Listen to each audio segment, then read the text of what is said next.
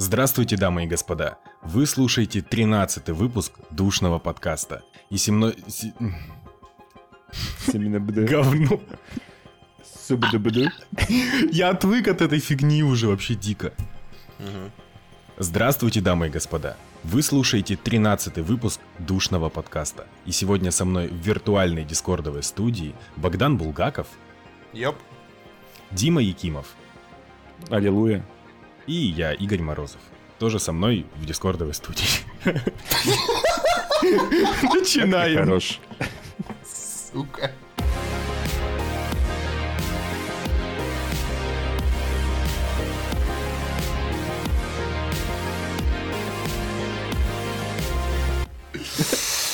Э, Да. 13 выпуск уже, и как бы мы вновь вернулись к подкасту. и У нас был небольшой отпуск, о котором все забыли написать, но вам все равно похуй. Ну, это не особо важно, да. Предположим, что это теперь уже третий сезон, и э, между вот этой прорвой событий, которые мы пропустили, э, прошло какое-то время, и мы готовы вернуться к записи подкаста. Собственно, э, поделимся с вами свежачком. И из того, что мы посмотрели, почитали, возможно, поиграли, да? Что-то у нас есть, во что мы поиграли? По-моему, нет. Немножечко, немножечко есть. Вот. Чуть-чуть. И калейдоскопом пройдемся по старым новостям, расскажем наше мнение по поводу того, что, возможно, что-то уже неинтересно, но это наш подкаст, поэтому мы так и сделаем. И еще, кстати, есть анонсы. Во-первых, у нас э, в группе ВК теперь будет э, куча всяких разных новостей, которые будут разбавлять вашу ленту и ленту группы подкаста. Плюс у нас поменялся дизайн, можете оценить его также в группе. И также у нас появился душный чат, э, ссылочки и прочую вот эту всю хуйню мы оставим там в описании, короче, посмотрите. По поводу новостей давай уточним то, что мы будем писать не все новости, а постараемся там высказывать как-то свое мнение, либо какие-то там необычные новости писать. Ну, потому что зачем вам видеть те же самые новости, что есть в остальных информационных пабликах типа ДТФ? Ну да, у нас есть специально обученные. Игорь и Дима, вот, они будут этим заниматься. Поэтому не переживайте, они, они с этим справятся на А отлично. можно, можно вопрос? А Почему ты? Когда я согласился? Типа, Ну, ты говорил, типа, я... Как, как это было? Это было так. Не, ну, в принципе, я могу, короче, записать что-нибудь в подкасте, но также я могу и новости всякие писать в группу, а чё, мне не а сложно. что, я вот так вот прямо и разговаривал, что ли? Ну, я попытался максимально достоверно передать, А. вроде как получилось. Да, да, хорошо. Вот, да. А, В душном чате что вы можете делать? Можете найти себе единомышленников, либо похуесосить друг друга, если вы, конечно, любитель такого контента. Но, но, но, все это есть, поэтому добавляйтесь, посмотрим, как вы любите наш подкаст. Там достаточно много свечеводов, и там достаточно душно. Ну, в общем, все как вы любите. Погнали.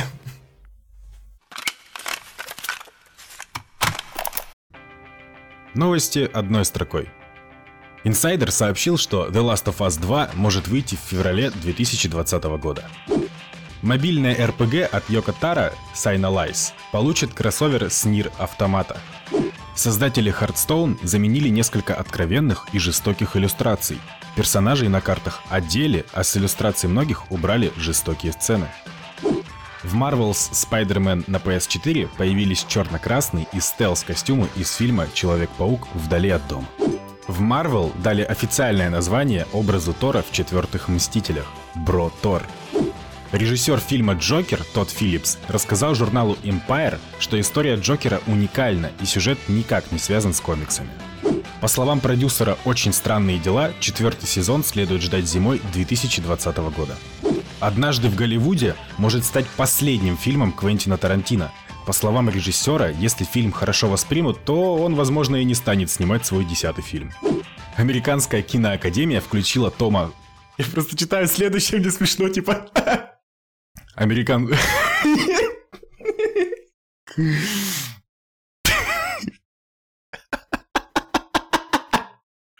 Я не знаю, что там пиздюк там вообще забыл, типа, какого хера? Ладно, все, пишем. Американская киноакадемия включила Тома Холланда в число академиков Оскара. Всего в новый список вошли 842 деятеля кино. Российская версия Форта Боярд вернется в эфир впервые с 2013 года, а ведущим станет Сергей Шнуров.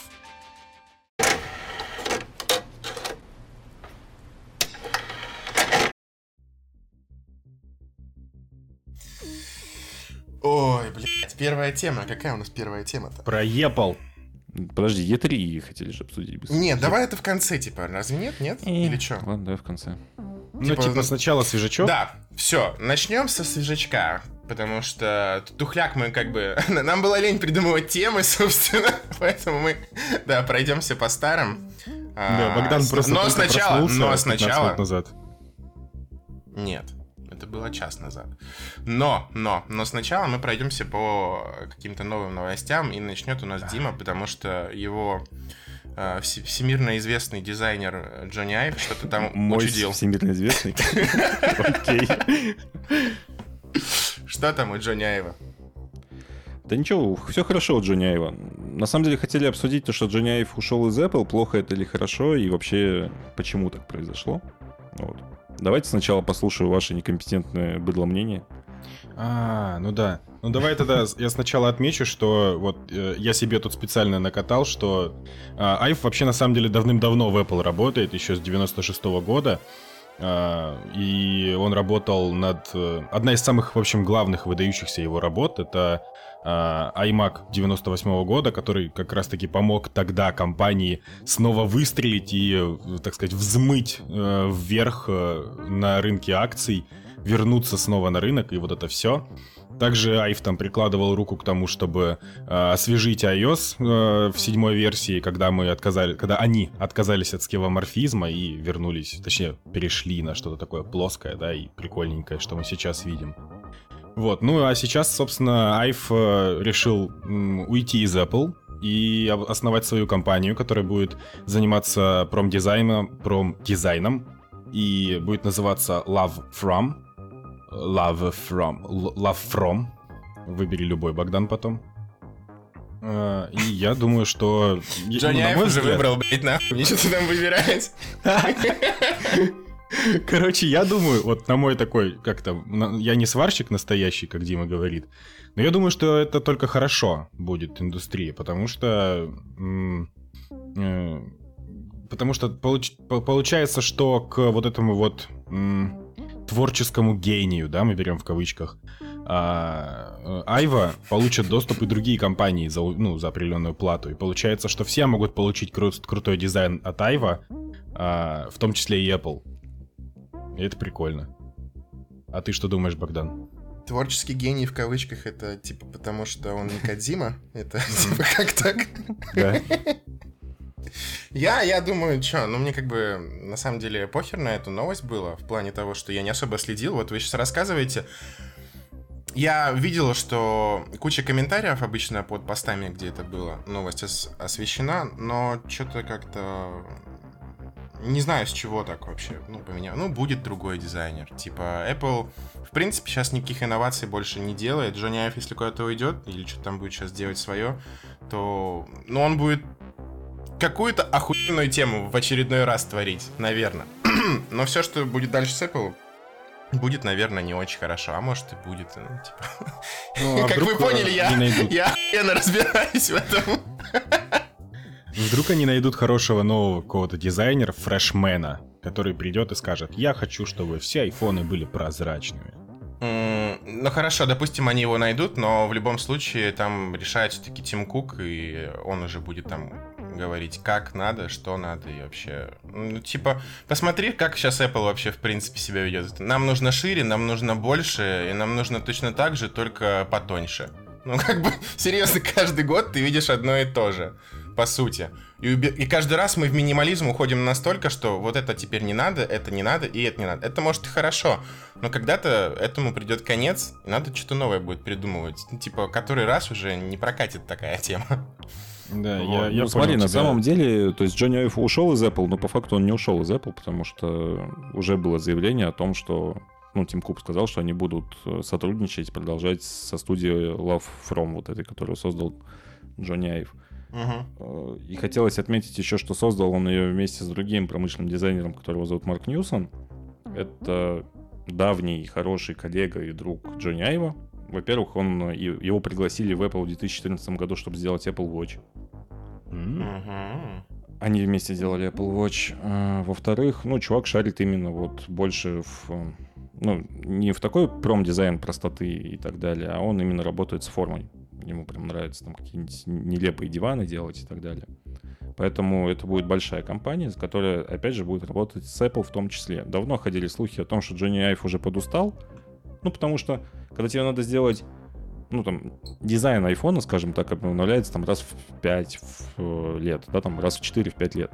Соответственно, нужно работать над другими проектами. А когда ты работаешь в компании, ты либо ищешь там какие-то проекты, как это был Apple Car, или как угодно его можно назвать, да. Мгм. То есть над телевизором в том числе ходили слухи, они работали. Но в итоге ничего не выстрелило, как бы. Получается, он сейчас работает только над айпадами и айфонами, и грустненько, и скучненько. Ну да, я, кстати, слышал, что вообще дизайнер, ну, слышал, что дизайнеры, они творческие люди, и у них постоянная э, потребность в том, чтобы попытаться задизайнить что-нибудь новое и необычное. А, ну, как бы, а если компания тебя держит в своем штате много-много лет и дает тебе только то, что она хочет, ну, наверное, ты захочешь оттуда как можно быстрее свалить. Ну, тем более, когда ты 30 лет уже в компании просидел. На самом деле, вот на эту тему хочу посоветовать фильм. Называется он Objectified. На русский Мгм. как-то можно там овеществление, воплощение, как-то так вот перевести. Воплощение, наверное, скорее. Вот, то есть это фильм там 2009 года, что ли. Но там в том числе рассказывается про Джонни Айва, где он с горящими глазами рассказывает, как они делают монолитные корпуса, и насколько это круто выкинуть там 10 деталей из корпуса и сделать вместо 10 деталей к одну. Ну и там много других дизайнеров, в том числе, по-моему, про Марка Ньюсона там рассказывают и про Дитера Рамса. В общем, фильм классный. Если хотите чуть больше узнать про промдизайн, про вещи вокруг нас, вот, пожалуйста, он причем не очень долгий. Я очень жду, на самом деле, когда Джонни Айв напишет свои мемуары, они будут называться «Удивительные приключения полосочки», как и завещал Гуфовски. Вот, это было бы что-то. На, самом деле, бы- один из первых проектов Джонни Айва, как я помню, это был аппарат для глухих, поэтому он не только квадратики с кружочками рисует. Чувак-то вообще молодец сам по себе. Не, квадратики с кружочками это круто. То, как он эти квадратики с кружочками как бы создает и их потом продают, это, ну, как бы смотрим, мы видим это все сами. Воочию.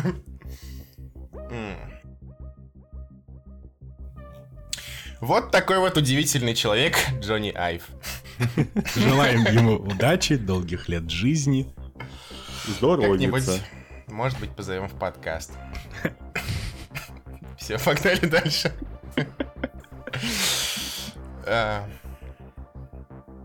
Кто знает, что таит, э, точнее, кого таит э, телефонная книжка Димы. Вдруг там и Джонни Айф есть. Конечно. Ну, у меня есть, на самом деле, знакомый промдизайнер, не такой... Его зовут Женя. Женя. Женя Айво, да? Айвазовский. Женя Айвазовский. Друзья зовут его Айв. Не, ну, условно, какого-нибудь Смирнова можно попробовать позвать. Кого? Неважно. Не услышал. Все, все, все. Мир, мир дизайна. Уходим от него. А, что там дальше у нас? Что это такое? Я знаю тут только Ева.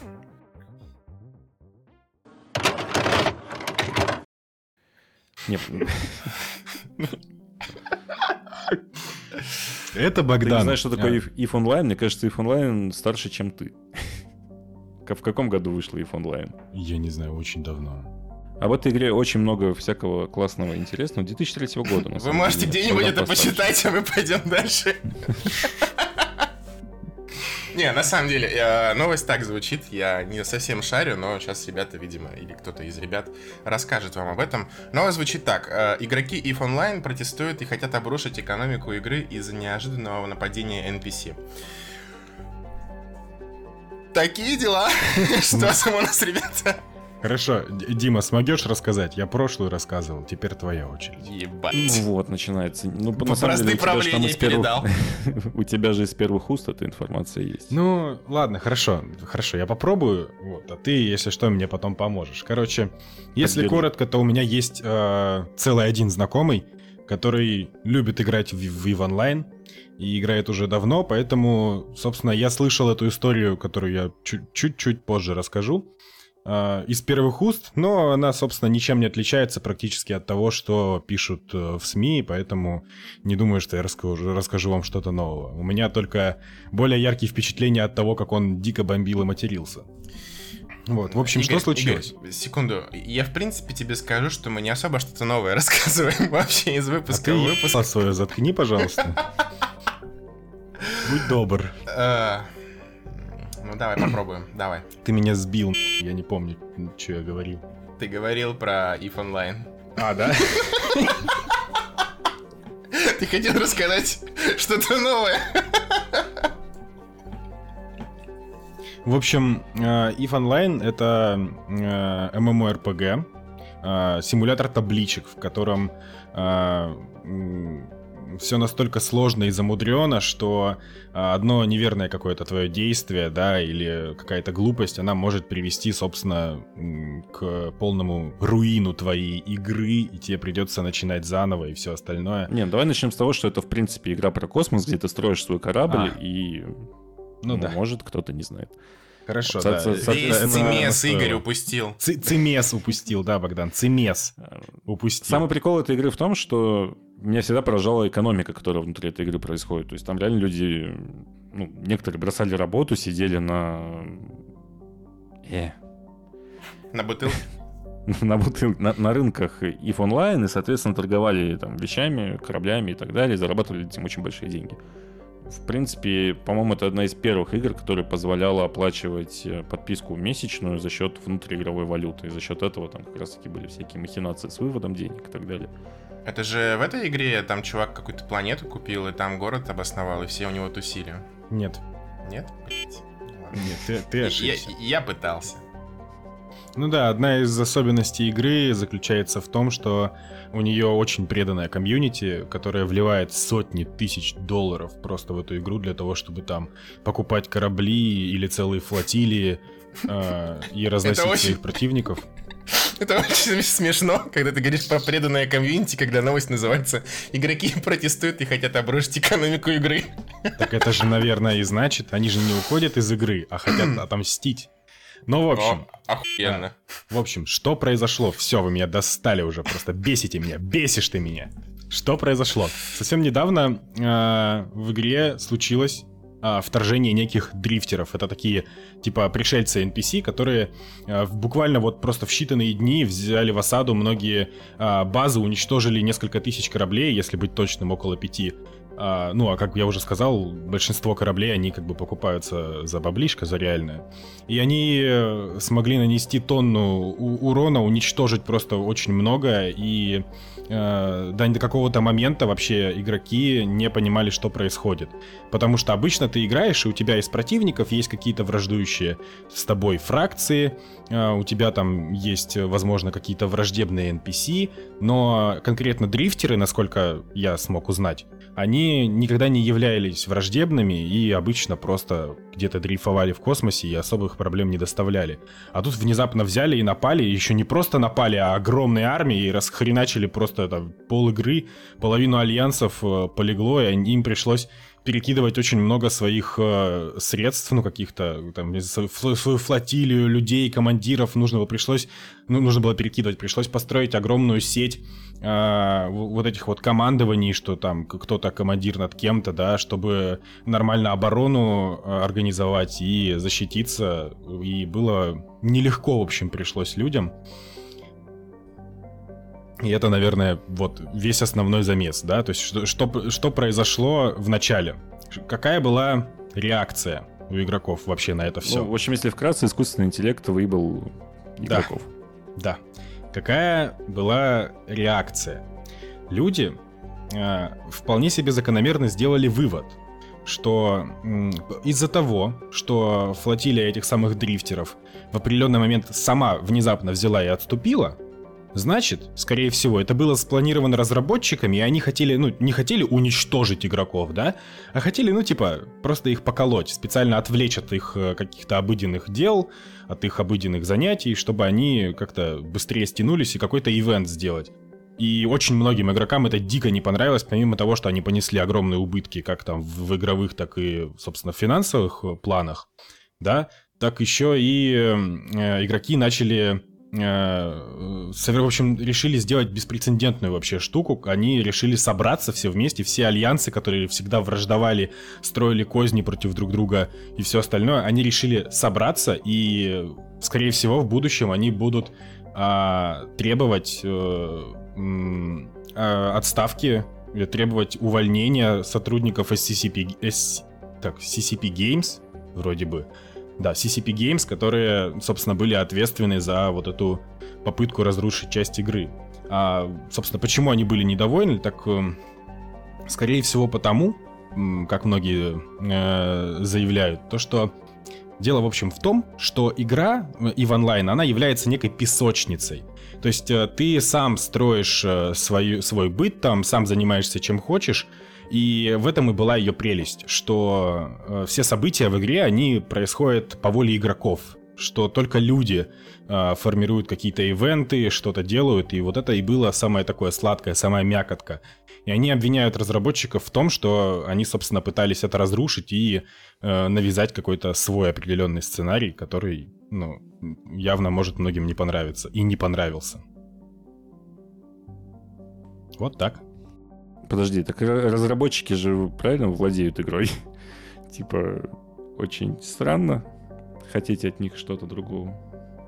Ну да, но давай, давай подумаем, вот если ты такой дикий кит, да, как называют, дикий кит, как называют, в общем, китами называют игроков, которые очень много влили в твою онлайн-игру, да, денег, и они, ну, наверное, чего-то хотят определенного получать. Они, наверное, не просто так это сделали. Нагибать. Нагибать, да, нагибать. Вот, и они, и они любят игру, например, но они дико недовольны каким-то, не знаю, какими-то событиями, которые сейчас происходят. Поэтому они типа вот так протестуют и там чего-то требуют невероятного. Но я, если честно, думаю, что вряд ли кого-то уволят. Ну, какое-нибудь извинение публичное принесут разработчики и все, чего еще нужно. Вообще какой-то damage control со стороны разработчиков в любом случае должен быть.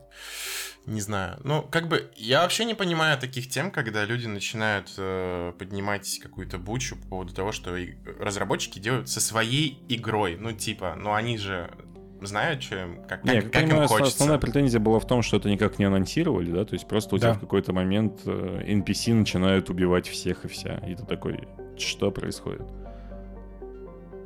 не есть хорошо. Ну, то есть, если бы они сказали, да, ребят, вот с такого-то по такой-то будет ивент, приходите, обороняйтесь, сосите члены, будет классно. И все такие, да, вот, но такого же не было, поэтому... Ну, ладно, твоя правда, да, что-то как-то грязненько, грязненько. В общем, да, вот что-то люди происходит. мало вливают в игру, надо их как-то замотивировать. Давайте все разъеб... И такие, бам. Хороший план. Но на самом деле Damage Control отличный переход к Человеку-пауку. Да?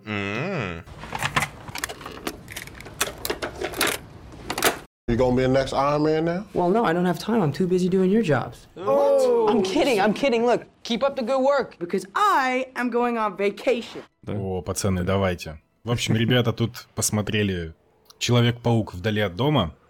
А, кто-то даже дважды. Кто-то из них, я просто не помню, как их зовут. Вот, и они сейчас вам расскажут. какое неуважение, Игорь, что за пипец? Да пошел ты. Ты же, блядь, его сам представил в начале выпуска, и да, это не смешно, пошли нахуй. Давайте. Ладно, Короче, Дим, человек давай начнем. вдали от дома, да. Давай начнем с синопсиса, наверное, вообще. Что это такое? Хотя, на самом деле, мне кажется, странно, если человек... Ну, надо жить в каком-то вакууме, чтобы не знать о Марвел и вот этой всей киновселенной. Ну, Потому да. что уже столько фильмов вышло. Не, ну вкратце уж, обозначить события, устаешь. в принципе, можно, типа. То есть прошли события четвертых Мстителей, в которых да. все закончилось После довольно щелчка печально. Таноса, вот это вот да. все, спойлеры нет. Ну, на, на самом деле, если вы не смотрели предыдущий фильм, то, наверное, на этот идти не стоит, потому что вас будут... Ну, вы просто не поймете, что происходит. Как-то так. Да. Если и... вы хотите все это понимать, у нас есть выпуск, в котором мы рассказываем полностью события фильма «Мстители 4». Вот, можете послушать и отписаться в комментах. Да-да-да. А, короче, продолжайте. Собственно, синопсис. Питер Паркер и его друзья после щелчка Таноса и вот этой всей фигни отправляются на летние каникулы в Европу. отдохнуть с приятелем вряд ли удастся, потому что придется Питеру помогать э, Щиту и Нику Фьюри в том числе раскрыть тайну существ, вызывающих стихийные бедствия и разрушения по всему континенту. Собственно, фильм Мгм. немножко странно начинается в том плане, что у тебя идет сначала такая небольшая завязочка, да, где тебе показывают вот этого персонажа Квентина Бека. Она очень мистерия. короткая, она не то что небольшая, она пиздец какая маленькая. Ну, там секунд 30, да, наверное. Да. Вот. И дальше, соответственно, идет уже после словия на Мстителях, тебе рассказывают это, ну, пытаются хоть как-то э, рассказать то, что происходит, то, что вот люди, когда вернулись после щелчка, что с ними случилось, хотя они при этом не рассказывают, что было бы с человеком, если бы он летел в самолете да, Да, или в машине. В виде школьной такой оповещательной, эм, как сказать? Ну, типа YouTube-канальчика, условно. Ну, типа того, да, видеоролик определенный, в котором там всякие старосты и прочие сидят и рассказывают о том, что же произошло с людьми, как поменялась жизнь в школе, как школьники реагируют, ну и все такое. На Вот. самом деле странно, я думал, что Флэш Томпсон повзрослеет. Ну, то есть понятно, что в трейлерах там показывали его таким же молодым вот этим арабом, странненьким, богатым. Мгм. Но Зачем все-таки по канону это такой школьный задира, взрослый парень, который там в том числе гнобил и Питера Паркера. Ну, в общем, хотелось бы его как-то увидеть как персонажа не просто гэгного, да, а вот как-то вот развитию именно самого Флэша Томпсона в этой вселенной.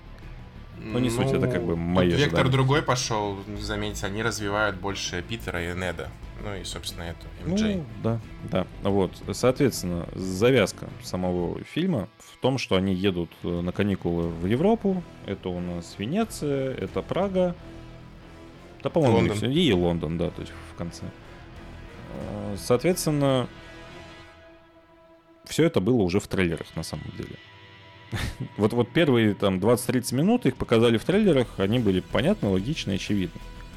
Завязка мне не очень нравится, просто-напросто потому, что, ну, я чуть старше того возраста, на который она бьет.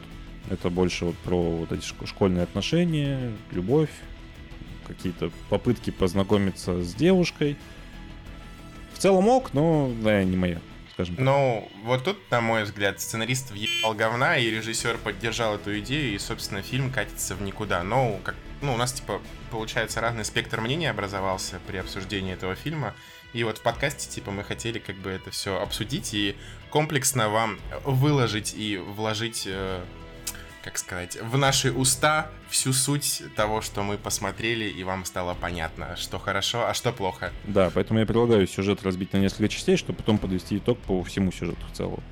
То есть вот эта завязка, когда они летят в самолете, пытаются... Она прикольная, но там есть гэгные моменты, там с тем же туалетом в самолете. Ну, достаточно забавная сцена. Давай вот без, э, как сказать, без каких-то вот критических моментов, но вот проблемные моменты фильма разберем. Вот есть, вот мне кажется, это а, масштаб, который Человеку-пауку не свойственен, потому что какого Питера нам показывают. Это ам, pacing, темп очень быстро скачет, и все события между разными персонажами, они довольно быстро развиваются, и ты не успеваешь прочувствовать все это и, по сути, понять, ну, типа, что нам пытаются все-таки рассказать-то. Вроде потом пазл складывается, суммируя все события, которые произошли, но ты особо не веришь в то, что происходит, потому что понимаешь, типа, ну, блин, у него все получится, все хорошо будет. О, Слушай, на самом деле, если вот меня спрашивать, мне не понравилась именно сама завязка, потому что она достаточно долгая получилась. И, ну, съедает большой кусок фильма, скажем так, да. И концовка с масштабной битвой, которая, ну, не совсем то, что я ожидал, наверное, что хотелось бы увидеть, потому что как-то и подзабили на злодея, и на самого Питера Паркера. И давай здесь уже как бы поставим такую красную линию, да, ребят?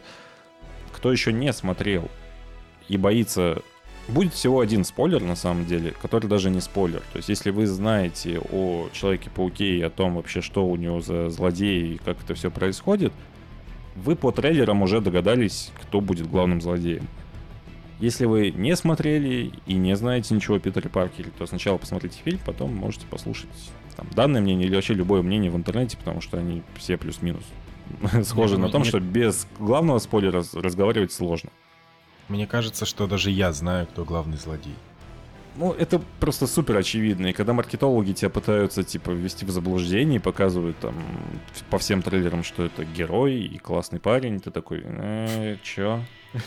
Сука, ты только что, ты только что же сейчас, блядь, спойлеришь людям, которые... Так я уже сказал, пи***йте отсюда. Все, да, вот валите. Короче, это, это- я я знаю, это Мистерио. Ебать, это- Это было очень Вау! сложно. Не, ну, Но- между Вау. прочим, между прочим, для меня, мне пришлось очень сильно подумать головой. И когда я посмотрел э, трейлер, я такой, не верю. Нет, у меня была надежда, что, в принципе, может быть что-то, и Марвел может пойти по другому пути, поскольку у них есть мультивселенная, вот этот щелчок вполне возможно мог вызвать какие-то вот эти аномалии халковские, когда ну, он же щелкнул, по сути, и вернул всех. Он мог вернуть кого-то еще из параллельной вселенной. Это, опять же, никак не объясняется, но вдруг это бы объяснили вот, ну, потом, ну, в фильме. Но Нет, все это- не так, все не так. Мне понравилось, на самом деле, как они обыгрывают Старка. То есть, вроде как, э, Роберт Дауни-младший просит очень много, поэтому мы его выгоним из всех фильмов, ну, потому что дорого. Но при этом самого персонажа мы продолжим эксплуатировать, потому что это, ну, огромная почва, да, Stark Industries сама по себе, как э, развитие дальнейшее сюжетное, в том числе и Человека-паука. В И первом они фильме это нас был- используют не особо грамотно. В принципе, Не бэкграунд согласен. огромнейший. Не Огромный согласен, потому что, смотри, у нас Тони в предыдущем Старка. фильме был Damage Control, да, который как раз-таки ну, убил вот эти маленькие конторки по зачистке, и они, соответственно, обозлились, и вот у тебя там стервятник. В этом фильме тебе показывают работников Старка, которых типа не оценили на работе. Мне тут напомнило как раз-таки высокое напряжение, да, когда у нас персонаж Фокса тоже такой старался что-то делать, а его никто не ценил. Ну, хорошо, Здесь допустим, такой хорошо, допустим, это хорошая идея. Смотри, а, она рушится в этом фильме. Идея, да, может быть неплохой. Но смотри, как это все представляет. Нам показывают сцену в баре, и Мистерио зрителям, по сути, рассказывает. Они уже все знакомы, они все друг друга знают. Подайте немножко по-другому, более креативно, более естественно. А здесь типа, «А мы уже как бы знакомы, но я все равно еще произнесу пару слов о том, кто вы такие и что вы сделали.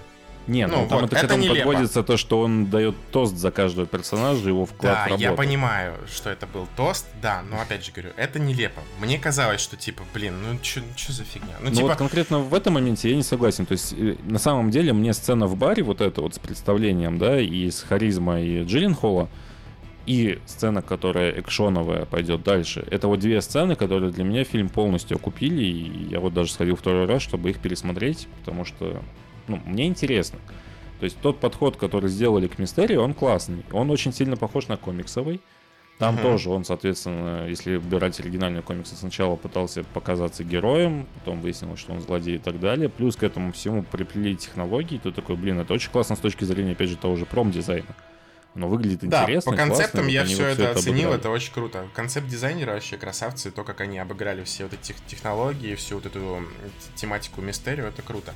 Но, опять же, касательно этих работников, блять, они все обижены по какой-то хуйне. Типа, чувак, Абадая Стейн наорал на чувака за то, что тот не может уменьшить реактор Тони Старка, и этот, блядь, обиделся на Тони Старка, потому что на него наорал Абадая Стейн и присоединился к Мистерио. Типа, чего, Нет, я как понимаю, просто, ну, то есть там все люди, которые либо уволили, либо которые не смогли реализовать свои какие-то идеи и так далее. Тебе просто его показывают, то, что он был в предыдущих фильмах где-то там. И это тоже классный заход, тебе закидывают удочки, то, что вот у нас общая киновселенная, у нас все персонажи, они взаимосвязаны. Это же специально сделано. То есть тоже там, например, Квентин Бэк, да, персонаж Джилленхола, который Мистерио. Вот, посмотрите, оказывается, он там в предыдущих фильмах тоже внес свою лепту. Мы его вот показываем как такого-то человека. Отсылки на свои предыдущие фильмы это всегда хорошо. И в этом плане, вот, например, киновселенная DC это херня полная, потому что они такие, ну, мы не знаем, как ее развивать. В этом Ну да, то они вот копируют да- да- даже, даже сцена после титров, я тебе уже говорил об этом, она была очевидной и понятной по предыдущим фильмам э, после Капитана Марвел. Потому что люди такие, блин, в Капитане Марвел произошел вот этот момент, а до этого было по-другому. Вот точно. Ну, как бы просто вот здесь спойлер, он достаточно жирный, и это на, на самом деле очень странно, то, что все, что происходит в, фильме, и сцены после титров, они с друг другом вообще никак не связаны. И при этом Мгм. сцены после титров, они сильно важнее для вселенной, ну и для развития в целом вот этой вот киновселенной Марвел. Поэтому их спойлерить, наверное, не стоит. Лучше сходите, посмотрите, либо там прочитайте. Так остались же люди, которые посмотрели уже. Ты что, нет? Ты же всех нахуй Ну, послал.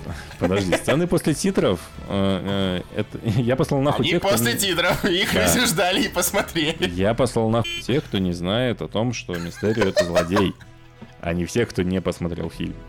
Хорошо, ладно. Не путай. Хорошо. Все, перейдите смотреть фильм. Мы продолжаем дальше.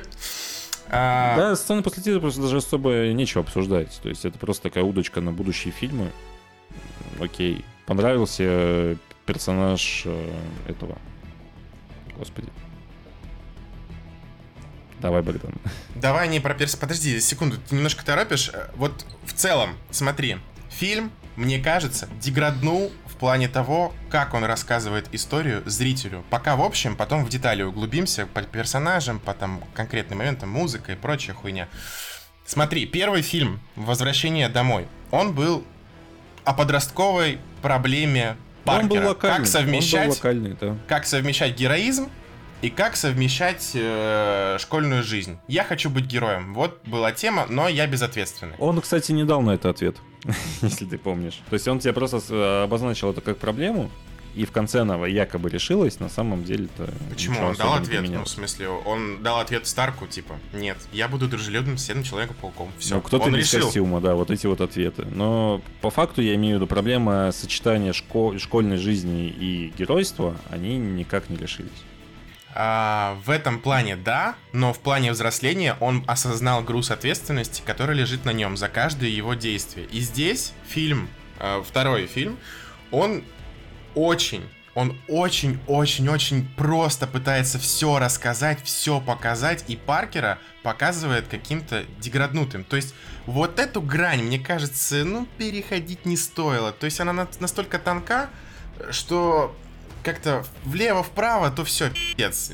Получится плохо. И получилось плохо. То есть неопытность Питера превратили в деградацию. Ну, я не согласен, просто мне единственная сцена, с которой я, наверное, соглашусь с тобой и не понравилась, это там, сцена передачи очков, да? Да это вообще Сама по себе. пиздец. А вы знакомы Она, наверное, один немножко день. глуповата, но тут, опять же, вот если бы убрать первые 20 минут фильма и заделать их на развитие взаимоотношений Бека и Паркера, наверное, Да. она бы смотрелась лучше. Было бы Но ты- очень ты, же тоже хорошо. прекрасно, ну, то есть ты должен понимать то, что происходит там за кадром и так далее, то, что вот есть два персонажа, у которых появилась химия, то, что он его ассоциирует как того же Тони Старка, такого человека, который всегда готов поддержать, дать совет. У него потерялся наставник, и он ищет э, человека, который сможет его поддержать. При этом Хэппи, как ты заметил, он нахуй в начале фильма. Типа, и поэтому он не знает, что ему делать с этой информацией, да, там, ему никто не хочет помогать решить свои проблемы, потому что, во-первых, у него все друзья либо умерли, либо там куда-то улетели из героев, а сам он по себе не может ничего сделать с этой проблемой, потому что он же не пойдет и не расскажет всем, что вот я Человек-паук, у меня куча Это проблем. я очень что крутая не тема, о которой ты говоришь, но в фильме это очень нелепо выглядит. Вспомни сцену, была хорошая сцена, когда он, ну, типа, дает давать интервью начинает. Игорь, прости, что ты там молчишь, конечно, но я думаю, тебе очень интересно нас слушать. Нет, я просто сижу и это самое пытаюсь э, немного абстрагироваться, чтобы не наловить спойлеров, потому что я нашел билет за 150 рублей на, на сеанс в полночь. Хорошо. А, Поэтому я так в телеграмчике сижу. С интервью, когда его спрашивают, вы будете новым Железным Человеком, вы там преемник Тони Старка и все такое. И он бежит. И это очень круто. Вот тут мы видим, что он переживает эту тему. Но дальше это никак не развивается. Дальше он думает о Мэри Джейн. Дальше он думает, как бы весело провести время с друзьями. И когда приходит к нему Ник Фьюри, он тоже, типа, как-то так легкомысленно воспринимает всю эту тему. То есть, если бы он принимал это все, но при этом мы видели его переживания отдельно от его долга, который он принял, ну, это, по сути, наследие Старка. Он это осознает. Он, ну, мы видели прошлые фильмы. Если бы это показали, был бы потрясающий фильм, в котором мы видели бы переживания и страдания героя. И это было в середине фильма, когда он очень сильно испугался Мистерио, потому что он был к этому не готов. Это понятно. И когда вот он чувствует весь груз, мы видим это по игре актера, мы видим по тому, как его Хэппи поддержит. Но дальше, блядь, я опять хочу отдыхать, я хочу с Мэри Джейн. Причем я вообще не понял, как быстро развилась, э, раз- начала развиваться тема с отношениями Питера и МД. Это очень стремительно как-то произошло по щелчку пальцев буквально. М, Не, ну у них харизма-то была еще с первого фильма, на самом деле. Ну, то что, то, что там у них какая-то искра была и прочее, типа, это была всего лишь искра, и эту тему, я думаю, надо было чуть как-то, не знаю, помедленнее развивать. а не так, как это произошло вот там. Типа, я погуляю здесь с мальчиком, но при этом я буду на тебя засматриваться. А потом хуяк пиздик, и типа мы вместе. И я... Ну, и Зендая, кстати, очень странно играет вот э, веселую такую беззаботную Ну, девочку. На самом деле, Зендая это единственный персонаж, который меня немножко раздражает, потому что она не совсем актриса, да. И очень странно, что из красивой девушки пытаются сделать пацанку там с квадратным лицом и таком типа Но ты же помнишь, в отношением. первом фильме она там защищала права там темнокожих. Нет, я женщин. понимаю, я, я же говорю, это очень странно в целом, как концепт персонажа и Да, Зендая, у да. меня они не складываются немножко, потому что потом смотришь на Зендаю отдельно и такой, блин, она же типа совершенно другая. И здесь ее актерская игра, она э, спорная, то есть э, где-то она прям там, переигрывает, где-то наоборот странно звучит. Когда она странной девочкой была в первом фильме, это смотрелось нормально. Ну там просто на нее акцент не делали, ее там показывали пару раз, да, как персонаж. Ну да, ради шуток она а там здесь была она такая. получается как один из основных персонажей развития, и уже а, есть диссонанс. Но на самом деле это не очень напрягает, потому что, опять же, есть там Джиллин Холл, есть э, сам Том Холланд, да. Они э, основные персонажи, они отыгрывают хорошо. Ну, как по мне, по крайней мере. Ну да, но все это тяжело, блядь, как-то увидеть, прочувствовать на себе, поскольку дубляж, блядь, он портит. Абсолютно убогий дубляж, в котором липсинг ужасный, несовпадение, в принципе, голосов некоторых героев. И, по-моему, у Неда, если я не ошибаюсь, у него теперь другой актер озвучки, и мне это очень в глаза бросилось. смотрел первый фильм перед просмотром этого, поэтому сложно сказать. Ну, просто как-то реж- ре- резало слух. Ну, короче, Меня, ты, ты знаешь, что согласен? смутило на самом деле? Меня смутило, что... Ну, то есть это второй фильм, там, трилогии, да, условный. Ну, допустим. И у тебя развитие сюжета в целом, это, соответственно, такое стандартное развитие, когда у тебя, значит, все хорошо, потом появляется злодей, с которым ты не сможешь справиться, у тебя там персонаж падает на дно, и дальше финальная сцена, где все решается, он классный, э, побеждает и так далее. Это очень такой простой и скучный сюжет э, для сиквела, как по мне. То есть, как Origin, это ок. Это достаточно часто используют. Вторые Мгм. фильмы, они вот обычно из этого проседают, что у тебя пытаются накидать все из первого фильма, плюс это все увеличить, нового ничего не приносит, и фильм получается такой. Но из-за того, что на самом деле Мистерио один там из моих любимых персонажей, потому что это по факту персонаж, не обладающий никакими способностями, но умеющий делать все классно и вот обыгрывать это. За счет Да, этого он- это смотреть интересно, потому что здесь уже такой идет mind games, Мгм. Вот, поэтому как-то так. Мне фильм понравился именно самим Мистерио и спецэффектами, связанными с ним. На самом деле обидно, что это всего там одна-две сцены. Две, две сцены крутых. Ну, вторая просто она такая, как бы немножко обрезанная. Поэтому по факту это одна большая масштабная сцена была такая там с поездом. Она крутая. Она прям ты такой, вау. А вот потом паучье чутье, вот эта вся история, это такой... Чуйка, Кому? блядь, чуйка, Типа. сука. Чуваки, просто Человек-паук и сражение огромное с большими роботами, это как-то у меня не вяжется, поэтому... Да, и ощущение было, что Джон Уотс, Джон Уотс, он снял первый фильм, и ну, у меня сложилось по ощущению первого фильма, что весь карт-бланш ему отдали, типа, на, снимай, сделай круто. И он снял, и получилось авторское кино, в котором он показывает и проблемы, и экшен, и, а, ну, как бы, связи киновселенной с Пауком и Старком и все такое, со Мстителями. А второй, второй, блядь, просто забивает на всю эту хуйню, мы покажем больше масштаба, и вся душевность, которая была в первом фильме касательно героя и его взаимоотношений со всеми, она куда-то улетучивается. И порой складывалось э, такие, ну, у меня подозрения возникли, что в фильме просто Марвел взяли ножничками, так повы- повырезали всякие интересные моменты, как мне кажется, интересные моменты могли вырезать, и оставили шутейки. Какие-то ненужные линии. Вот эта линия отношений Неда и Бетти, блин, нахуя она там? Она ни на что не влияет Ну, вообще. это Ради одной шутки, Нет, одной ну, шутки, подожди. когда у Неда получилось быстрее, чем у Паркера. Ни на что. Но на самом деле это просто... э, Ну, ну, нужны были персонажи, которые для гэга, их вот добавили как единую такую команду, это Нет и Бетти. Они по- на протяжении всего фильма тебе создают вот эти вот э, расслабляющие шутки, типа там «скучаю», «я больше тебя скучаю», вот эти вот все нелепые парочки, которые...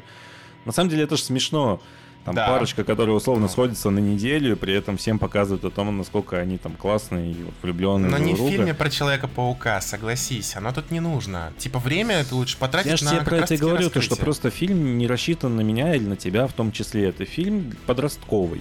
Он легкий, Первый фильм почему летний, был классный? Скажи мне тогда. Режиссер тот же, сценарист вроде тот же. Вроде, Потому что помню. Китон, потому что вот это вот все, потому что ты больше сопереживаешь персонажу, как, потому что это первый фильм, второй фильм, ты такой, блин, я уже все это видел, мне скучно. Типа, ты Удивите хочешь сказать, меня, а что тебя можно расслабиться и все такое? Ну, типа, Нет, я, я, про думаю, то, что, если нужно тебе выдали вот этот фильм без того фильма, ты такой, блин, это прикольно, это круто. А когда тебе показывают одно и то же второй Нет. раз, ты такой, не.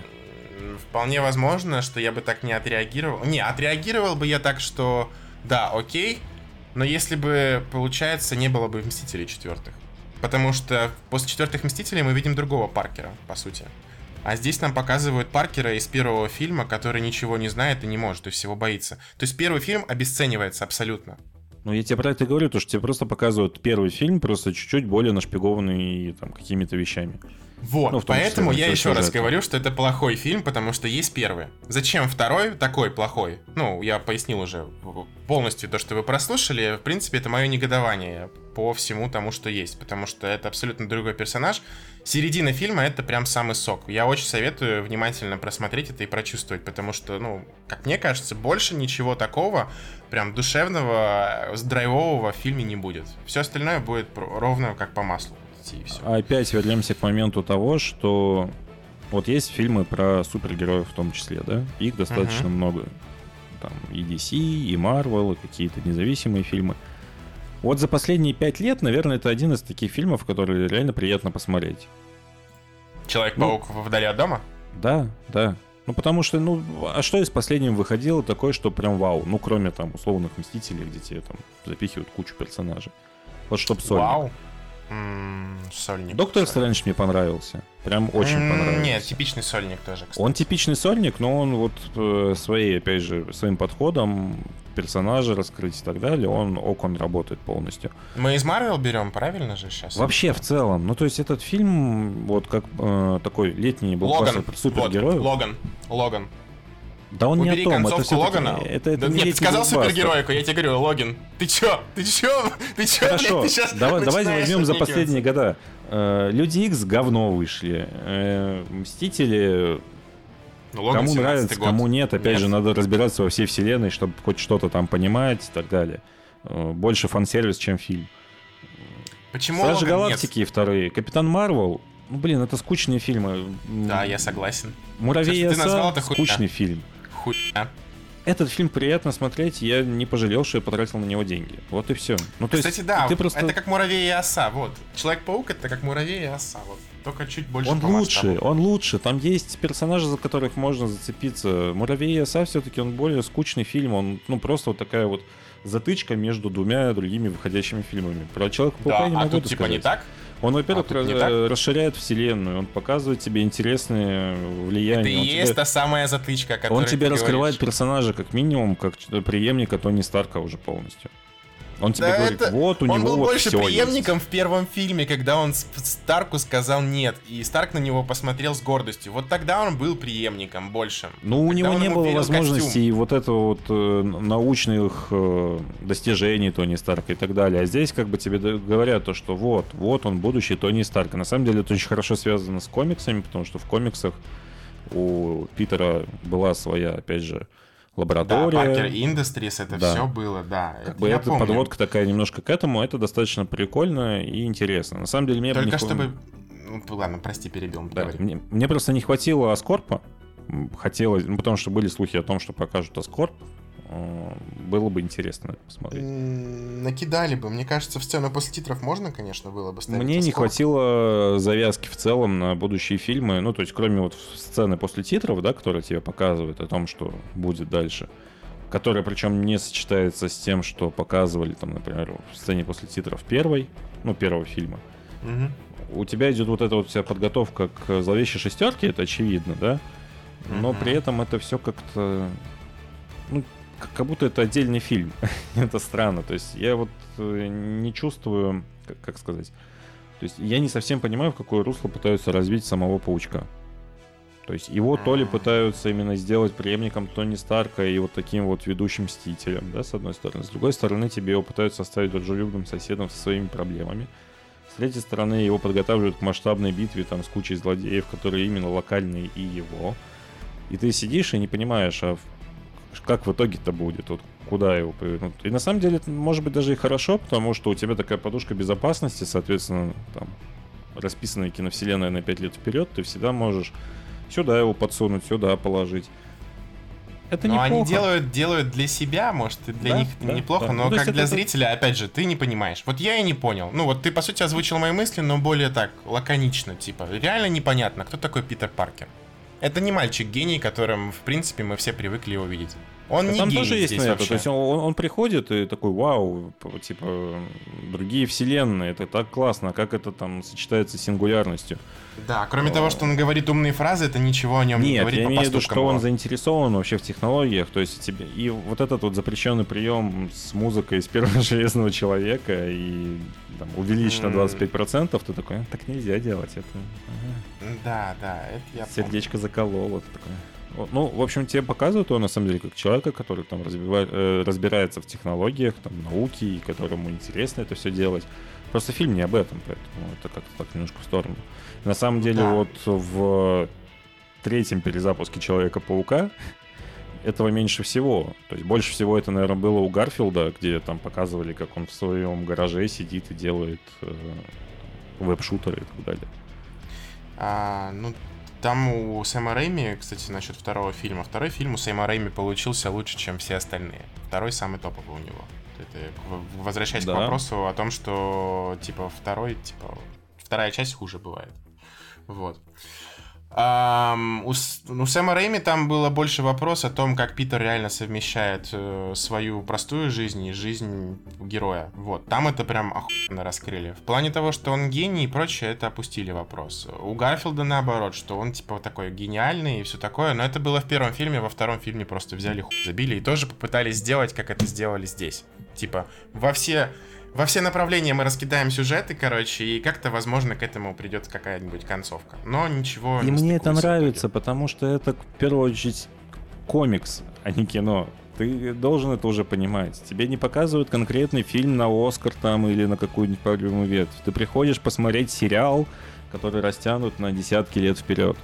И то, что тебе закинули удочки во все стороны, мне это нравится, это симпатизирует. И, ну, мне кажется, что вообще, в принципе, все фильмы о Человеке-пауке, что выходили, нужно смотреть законченной трилогии. К сожалению, с Гарфилдом этого не получилось. Здесь, скорее всего, выстрелило, поэтому получится. У Рэйми можно, опять же, говорить, там, первый фильм ок, второй супер, третий не.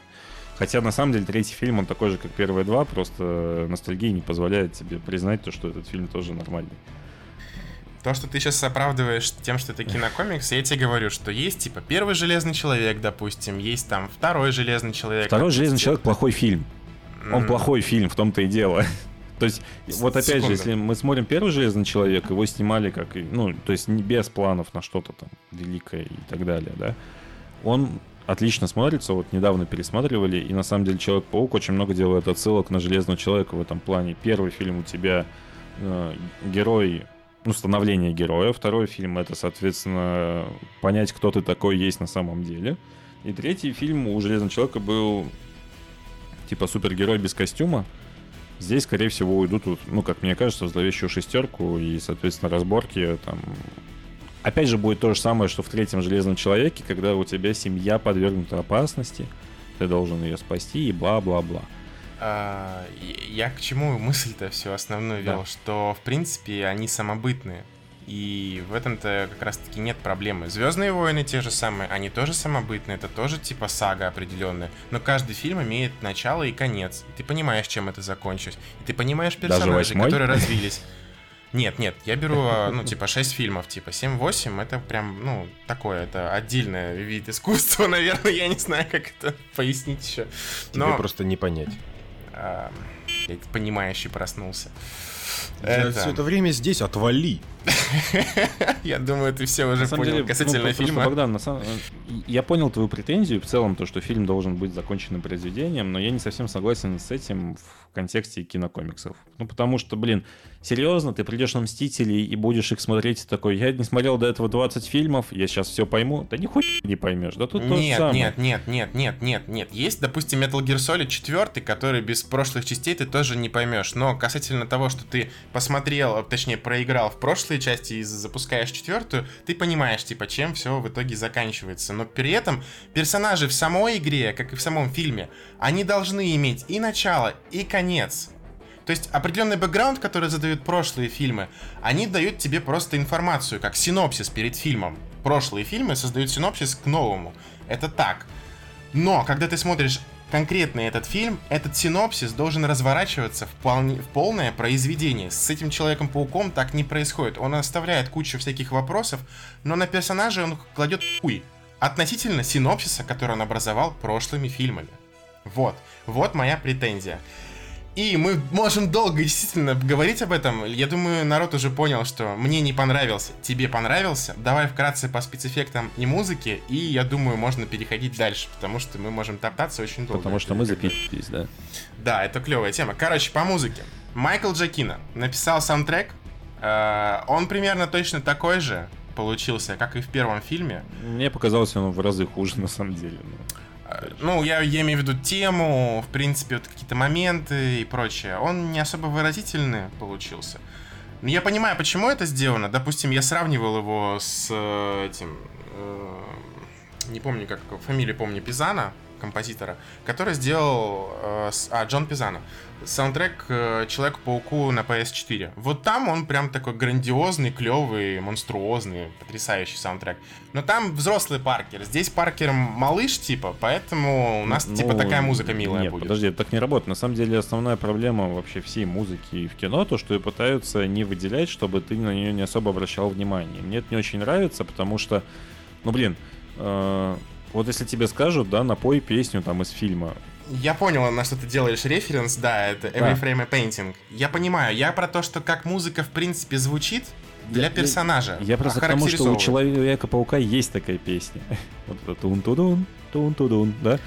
Да, она Как бы почему ее не эксплуатировать? Она, кстати, очень классно использовалась у того же Гарфилда, когда она стояла на звонке. И ты такой, блин, круто. Но они попытались ее в первом фильме эксплуатировать, и получилось хуё с этим оркестром, она вообще невыразительно звучала. Вот. Как- И, и это же не значит, что нужно отказываться от нее. И получается, что у тебя музыка достаточно пресная, хотя у Человека-паука есть мелодия, которая вот она актуальная, она запоминающаяся. У Рэйми она, блин, когда эта девушка Да. на скрипке стоит и орет ее. Ее нужно использовать и вот как-то так немножко обыгрывать, как по мне. У нового Человека-паука музыка скучновата. Она не запоминается. Вот тебя спросишь через год, что там за музыка играла, да ты не вспомнишь ее никогда в жизни. Даже у нет, «Мстителя» я- она я том, более смысле, запоминающаяся. Да, сама музыка, в принципе, просто невзрачная. Ну, сама по себе, отдельно от фильма. Вот ты слушаешь ее, и Майкл Джакина такое ощущение на расслабоне, там что-то со студии понаскреб, со стен, с пола, накидал это, короче, на свой нотный лист, такой, типа, «Блин, давайте сыграем, короче. Вот. Кстати, отличный Это- пример с Чудо-женщиной и вот с ее мелодией заглавной, когда все Ну, это ну там, там, там ссали. Цимер, что ты. Цимер как раз-таки вот всю самую мякотку, он собирает ее в свой нотный лист, а все остальное, то, что подберут э, все остальные его рабы, он как бы это оставляет на полу. Первый фильм там Дэнни Эльфон был у Сэма Рэйми, там второй и третий. Это круто вообще, это потрясающе там. А у Гарфилда у него был, по-моему, этот э, Циммер. Джеймс Хо... Хо- Ну, Нет, у, у Гарфилда фильме. у него... А, ну Циммер был во втором фильме, а Джеймс Хоран, по-моему, был в первом. Там тоже было все довольно неплохо, в принципе, сочеталось с этим. Во втором фильме дабстеп отлично обыграли с электро. Он там, ну, как когда, особенно это было интегрировано в битву, и ты такой, ёб твою мать, как вы это делаете?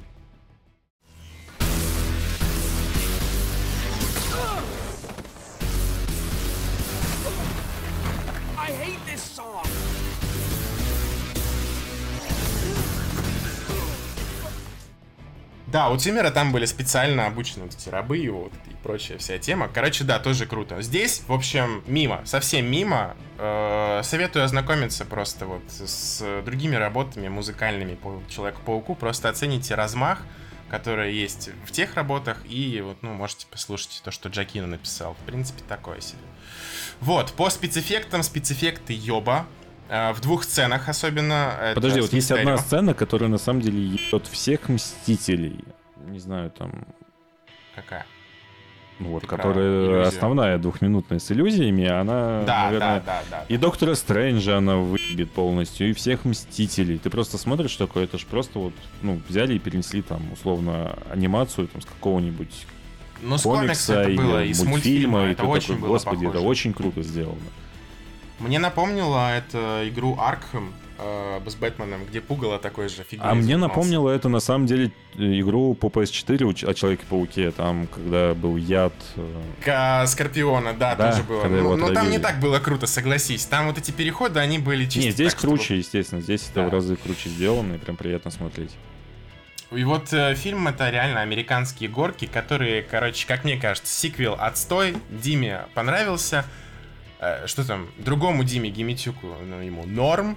А Игорь, Игорь свое мнение скажет в следующем выпуске, да, Игорь? На самом деле здесь не Нет. хватало хамелеона. Вот чего. Так он же был там. Он же молчаливо сопровождал группу детей. Как- Он как бы был, но как бы не был.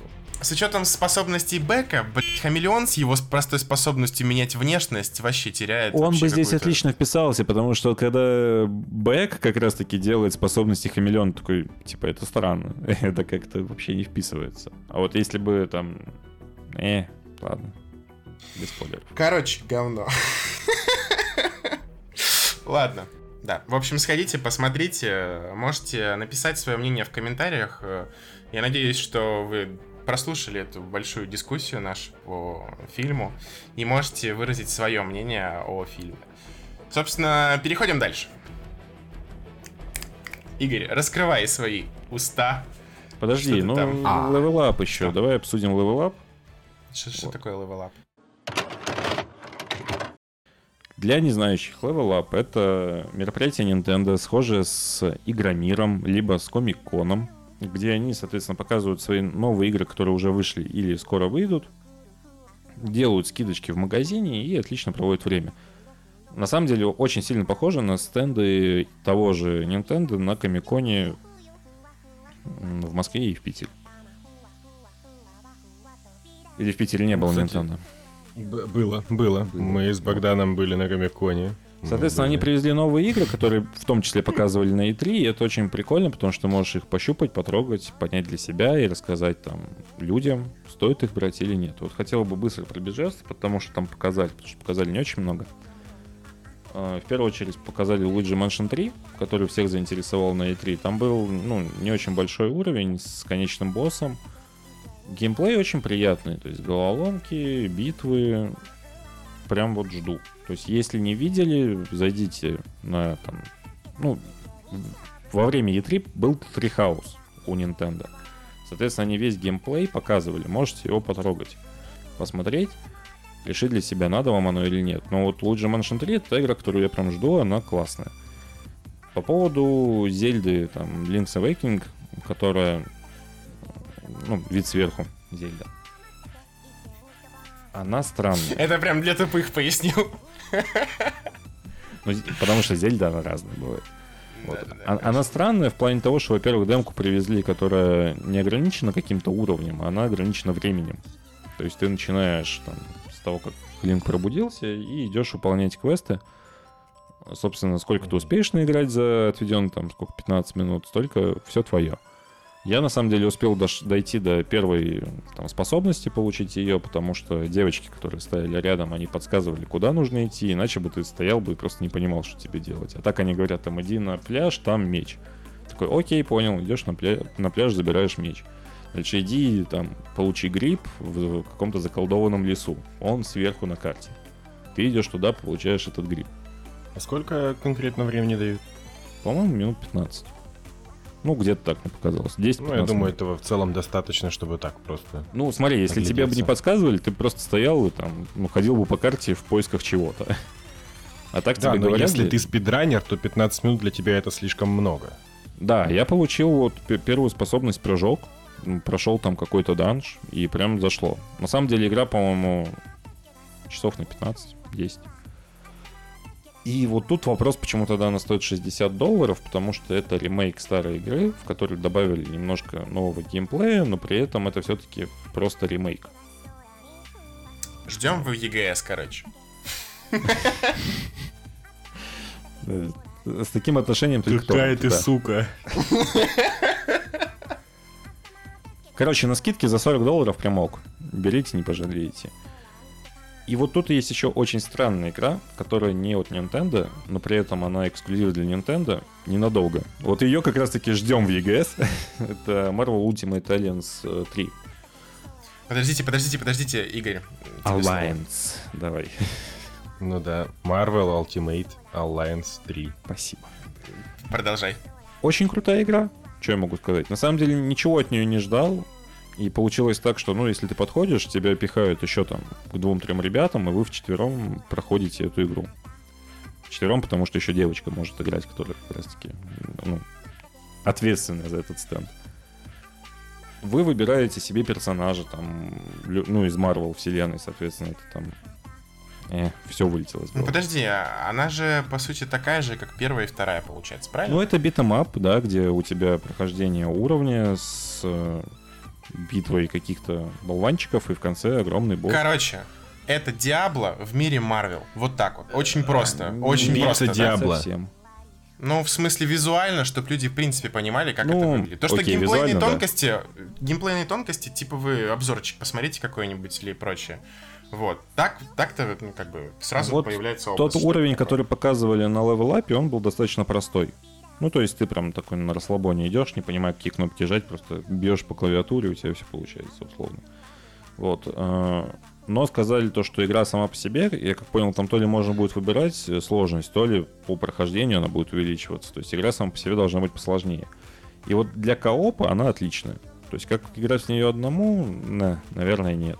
В четвером самое то. То есть позвать друзьяшек, сесть, начать проходить эти уровни. Прям классно. Но, опять же, игра стоит 60 долларов плюс DLC, и что-то там в итоге в сумме выходит там под 7 тысяч рублей. Если готовы, платите. Мы не настаиваем. Да, Я больше всех готов платить. Куплю себе какую-нибудь еще делюкс-версию. Ты билет-то купил себе на Человека-паука? Нет еще. Я, я думаю, вот есть ли смысл вообще после нашего разговора, который ты мог прослушать, идти на Человека-паука? И, э, ну, знаешь, смотри, вот эм, если быть, быть честным, да, примерно начало я почти все просто мимо ушей у меня пролетело. Ну, оно Потом, когда вы начали говорить про спойлеры, я, конечно же, сука, прислушался, да? Типа, и конец я тоже как-то, ну, постарался абстрагироваться. Ну, ничего, ничего, я Блядь, сходил... ты прослушал самые интересные моменты, короче, а концовку и, блядь, начало, которое ты будешь смотреть, они говяные, блядь. Ну ладно, не, середина прям топ, вот. 150 рублей я готов. Богдан, Хватит возвращаться к этому. А. Level Up. А, Еще показали Hollow Knight Silk Song. Это полноценная игра-DLC к предыдущей игре, непонятно что. Я играть в это не стал, просто посмотрел со стороны, потому что мне больно играть в Hollow Knight. Кто любит вот эти Dark Souls подобные штуки, Не, ты что, это... Ты, ты, ты что-то путаешь. Hollow Knight это Metroidvania. ну, Вот, короче, из последних Не, Metroidvania не, это подо- одна из подо- самых хороших. Подожди, ты там умираешь, у тебя все вещи остаются вместе, до которого ты Ну должен что? дойти. Ты во всех других получить. играх тоже умираешь так-то. Ну Нет, я, что? я же рассказываю, то что там как бы вот это вот DS подобное, что у тебя сохранение именно на, на факелах условно, да, ну там это, соответственно, на остановках. На- Ну, по- по- просто ну, то есть э- это диа- нет. э, Dark Souls подобная штука. Ну, в плане Я- геймплея. в Она общем, я, я играл и- в Hollow Knight. Да. Я играл в Hollow Knight, и я считаю, что называть ее Dark Souls подобно, это мавитон. Не делай так. Ну, это Ну, типа- Metroidvania, спасибо, да. Я играл в Да, Metroidvania, она другие, они такие чуть более сложные. сложная. И все. На самом деле, это единственная вещь, которая меня в полом рыцаре отталкивает, это ебаная карта. То, что тебе нужно сначала найти карту кусочка уровня, чтобы потом по нему нормально ходить, иначе тебе приходится запоминать там направо-налево. Ну там довольно быстро можно И найти. приходится постоянно, ну, то есть, я, может быть, тупой, но мне приходится постоянно долбиться, потому что я не понимаю, куда дальше идти. На игра вообще никак тебе этого не пытается намекнуть. Во что долбиться? В стены. Ты такой приходишь, тут закрыто. Идешь туда, там тоже закрыто. Такой, сука. То есть в других метроидваниях как-то очевидно. Ты идешь, идешь, идешь, получил новую способность, вернулся, полу- там, пооткрывал новые вещи. А здесь у тебя карта такая расширенная, и ты не понимаешь, куда тебе пойти. Вниз, вверх, влево, вправо. Подсказок никаких, хуй тебе. Щ- Думай сам, куда тебе искать. О, Бедный горит. Дима, его расстроило то, что его заставляют думать. Мне... Причем тут думать, понимаешь? Заставляют думать, если там какая-нибудь загадка лежала, и ты такой, «М, понятно. А здесь тебя просто заставляют догадываться. Просто предполагать, Ладно, куда идти. я Это просто не то. разжигаю. Я Да, просто, меня горит накидываю таким. говна на вентилятор. Все хорошо. В общем, Silksong классный. Со стороны играется прям очень приятно. Вот. Со стороны, Так. в смысле геймплей, когда просто смотришь. Да, да, да, да, да. Смотришь, как люди страдают, такой, «М, кайф. Да, Прям пройду на Твиче. Вот. Был еще Марио Маркин 2, но он уже вышел. У нас Дима, который Гимитюк, уже поиграл, ему прям очень нравится. Я не любитель 2D Марио, поэтому извините. Высказываться даже не буду. Но на самом деле это вот больше всего похоже на какой-нибудь Little Big Planet, да, где именно люди создают уровни, а ты их потом Я проходишь. решил высказаться. Кому-то нравится в это играть. Нет, я рассказываю концепцию игры. А, это все, просто как-то я почувствовал, что это японское тут витает в воздухе, блядь. Как-то, Подожди, там была игра Sonic и Марио на Олимпийских играх.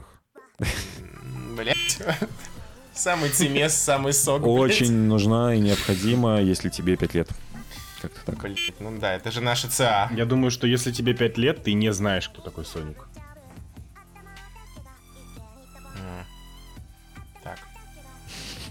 Окей. Мы старше пяти лет, в принципе, мы знаем, кто такой Соник. Ну, в принципе, да, в этом есть логика. Короче, я на самом деле удивился, что они показали Fire Emblem, который Free Houses, потому что он выходит вот-вот уже через две недельки, и хотелось хотя бы демку потыкать. Вот, а так придется с закрытыми глазами покупать и надеяться на то, что тебе это понравится. Ну и Astral Chain, который выходит в августе, тоже почему-то не привезли. Вот как-то так. Ты решил за- закончить на, ну, на, на такой, на плохой ноте, да? Да почему, ну, типа... Не, почему? Покупайте, покупайте все.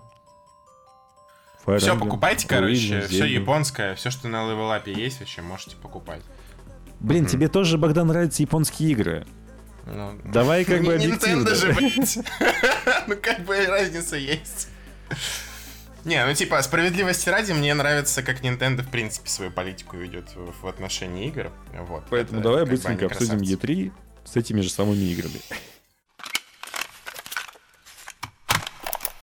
Okay, but let me tell you, the feeling of, of being there, of walking the streets of the future, is really going to be breathtaking. You're breathtaking. О, да, о, да, давайте, Е3. Е3 была... Ведьмак на Switch. Ведьмак на Ужасно. Switch на самом деле хорошо. Это все? Смешно. Я думал, типа, мы как-то в общем, а потом выберем что-то Не, ну, классное. типа. ну, как бы Игорь бросил. Ну, Я просто, типа, переходку сделал, неважно. Опять вопрос цены, если это будет стоить 60 долларов, ну, Ну не да. знаю. Ну, как бы он просто выглядит... э, не. Короче, как портативный Ведьмак отлично. Вот. Ну, а если говорить в общем, то у Sony была лучшая презентация, я считаю. Ну, Final Fantasy на Square Enix показали, так что ты недалеко ушел от истины. Потому что Final Fantasy 7 эксклюзив Sony PlayStation, по крайней мере, на старте. Короче, давайте всю мякотку просто соберем и типа, ну, м- мой глубочайший анализ всего того, что должно было быть на E3, он меня как бы не подвел. Да, E3 вышла безмерно унылой, а, потому что большую часть времени разработчики и прочие компании отвели на всякие корпоративные беседы, на всякие невнятные трейлеры без показа геймплея. Ну, ты же И- понимаешь, почему так произошло? Я понимаю эту всю тему. Это я прекрасно понимаю. Просто Почему?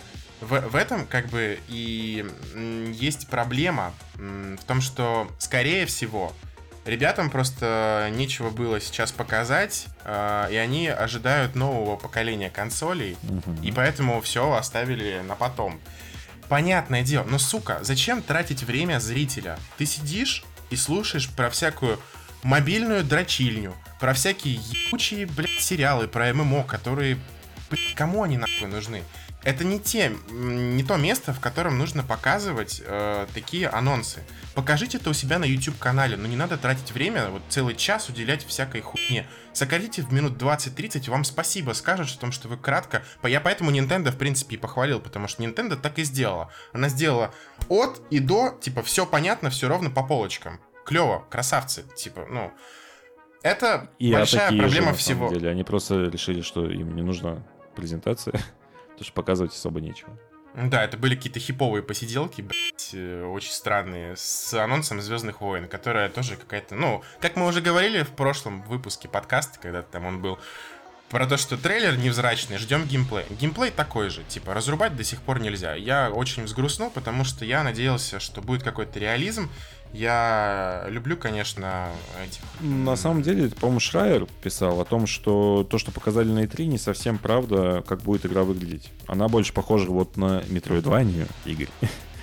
Это же Альфа? Знакомое слово. Да. То есть, э, Это тут, Альфа же была, правильно? ну, Ну, хорошо. Это какой-то геймплей. Во-первых, давай я немножко, типа, скрашу твое представление. Ты должен понимать, что, скорее всего, тебе на E3 привезли билд там пол полугодичной давности какой-нибудь, просто чтобы показать и при, при этом, который, да, не факт, что вообще в, в конечной игре будет. В таком вот виде. Я очень Такое- сомневаюсь, потому такое что всегда если бы если бы это был билд полугодичной давности, можно было сделать небольшие вкрапления в трейлере, и это пошло бы им только на пользу. Но Ты в же трейлере читал они... «Кровь, пот и пиксели». Ну да. Ну, так, там перед E3 постоянно какая-то жопа происходит. Не, д- допустим, оно так, но как бы в любом случае оно бы пошло ну, на пользу. Здесь очень сыро выглядит, и я думаю, что это билд, вот именно который сейчас у них есть. И игра именно так и будет выглядеть. Скриньте, как говорится. То есть Так, я- хорошо, подожди, когда я- она я- выходит? Она выходит уже, по-моему, в этом году, в ноябре. Ну, Она выходит тогда же, когда и все остальные игры в этом году. Да. А, там тогда- очень тогда- близко все. 18 Я октября. думал, или будет получше чутка. Я, вот смотри, скрин. Бу- Будет вот процентов на 30 лучше, чем мы увидели вот. Что включает эти 30%? Это визуальная Ну, составляющая? я думаю, да, визуал графон? по большей Но части, я говорю это визуал. про геймплей. Геймплей, Ну, будет у такой меня же. главный вопрос о том, что это будет. Это будет Uncharted в мире Звездных войн, или это все-таки вот будет что-то Да, оно так и похожее? выглядит, кстати. Вот, Да. а Шрайер говорит о том, что это будет все-таки Metroidvania, когда ты идешь, получаешь какую-то способность, возвращаешься обратно по уровню, открываешь какие-то новые сундучки и так далее. И это интересно и прикольно. Вот тут момент. И плюс боевка мне на самом деле понравилась. Я тут, Богдан, с тобой не соглашусь, потому что очевидно, что тебе показывали там супер изи сложность на E3, чтобы просто разработчик мог пройти от и до и показать тебе геймплей. Но сами задатки геймплея о том, что это, ну, такой вот э, секера условный, да, когда ты должен именно Ну, кстати, на Секера очень много, очень много. далее. У тебя отсылок. есть э, шкала парирования. Мне кажется, это будет интересно играться на сложности побольше. Это знаешь, как вот с э, God of War, да, который на easy проходится просто как адвенчура прикольная, а на харде ты страдаешь и у тебя все болит. То есть ты сам для себя вы- выбираешь, что тебе важнее, сюжет или геймплей. Ну, это та самая игра, на мой взгляд, которая вот... э, Ты знаешь, что, типа, вот есть Звездные войны, вот она от этих... Как их зовут, сука? Apex Legends, кто они? Как, как разработчиков? Respawn. Respawn. Да, ты знаешь, что ее сделали Respawn, ты такой, блядь, заебись игра, и не играешь в нее. Вот ты просто знаешь, что она заебись, все. Это, это как у меня Titanfall 2. Так эту игру Вот. тоже Respawn сделал же, нет? Ну да, Titanfall тоже Ну да. сделали Respawn. Нет, я про э, Джеди. Джедая. Да. Order. Да. Да, в этом-то и фишка. Ну да, ну, мы же об этом и говорим. Алло. Дим, как дела? А, да, что было...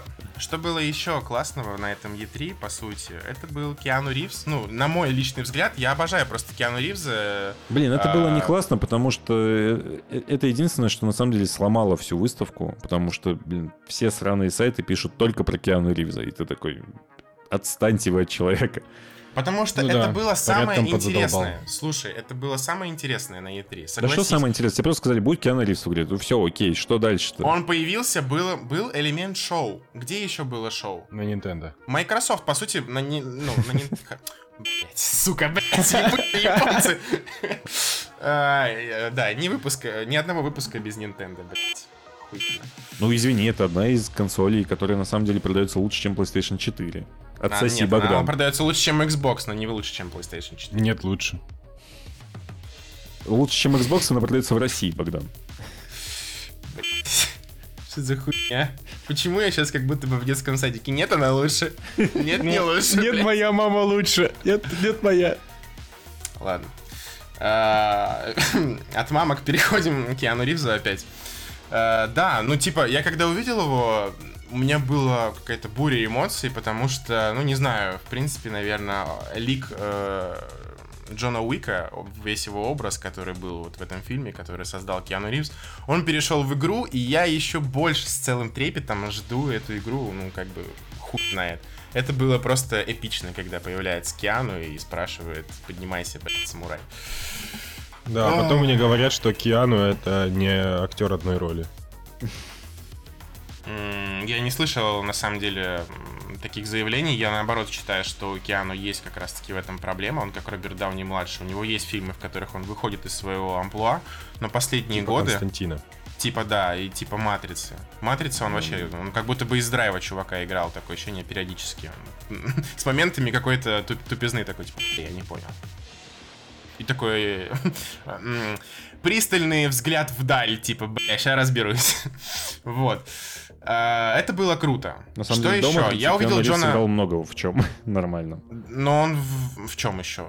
Со- 47 Как Ронинов или как? Вот он вышел из образа там, но не сильно. Не, он там вообще был в образе, как будто он с Джона Уика вышел, посниматься и вернулся. Согласен. Ну, типа, Нет, я имею в виду до выглядел «Матрицы», так не же, но вел он себя Шарлиз не так Терон, же. как фильм называется? Который...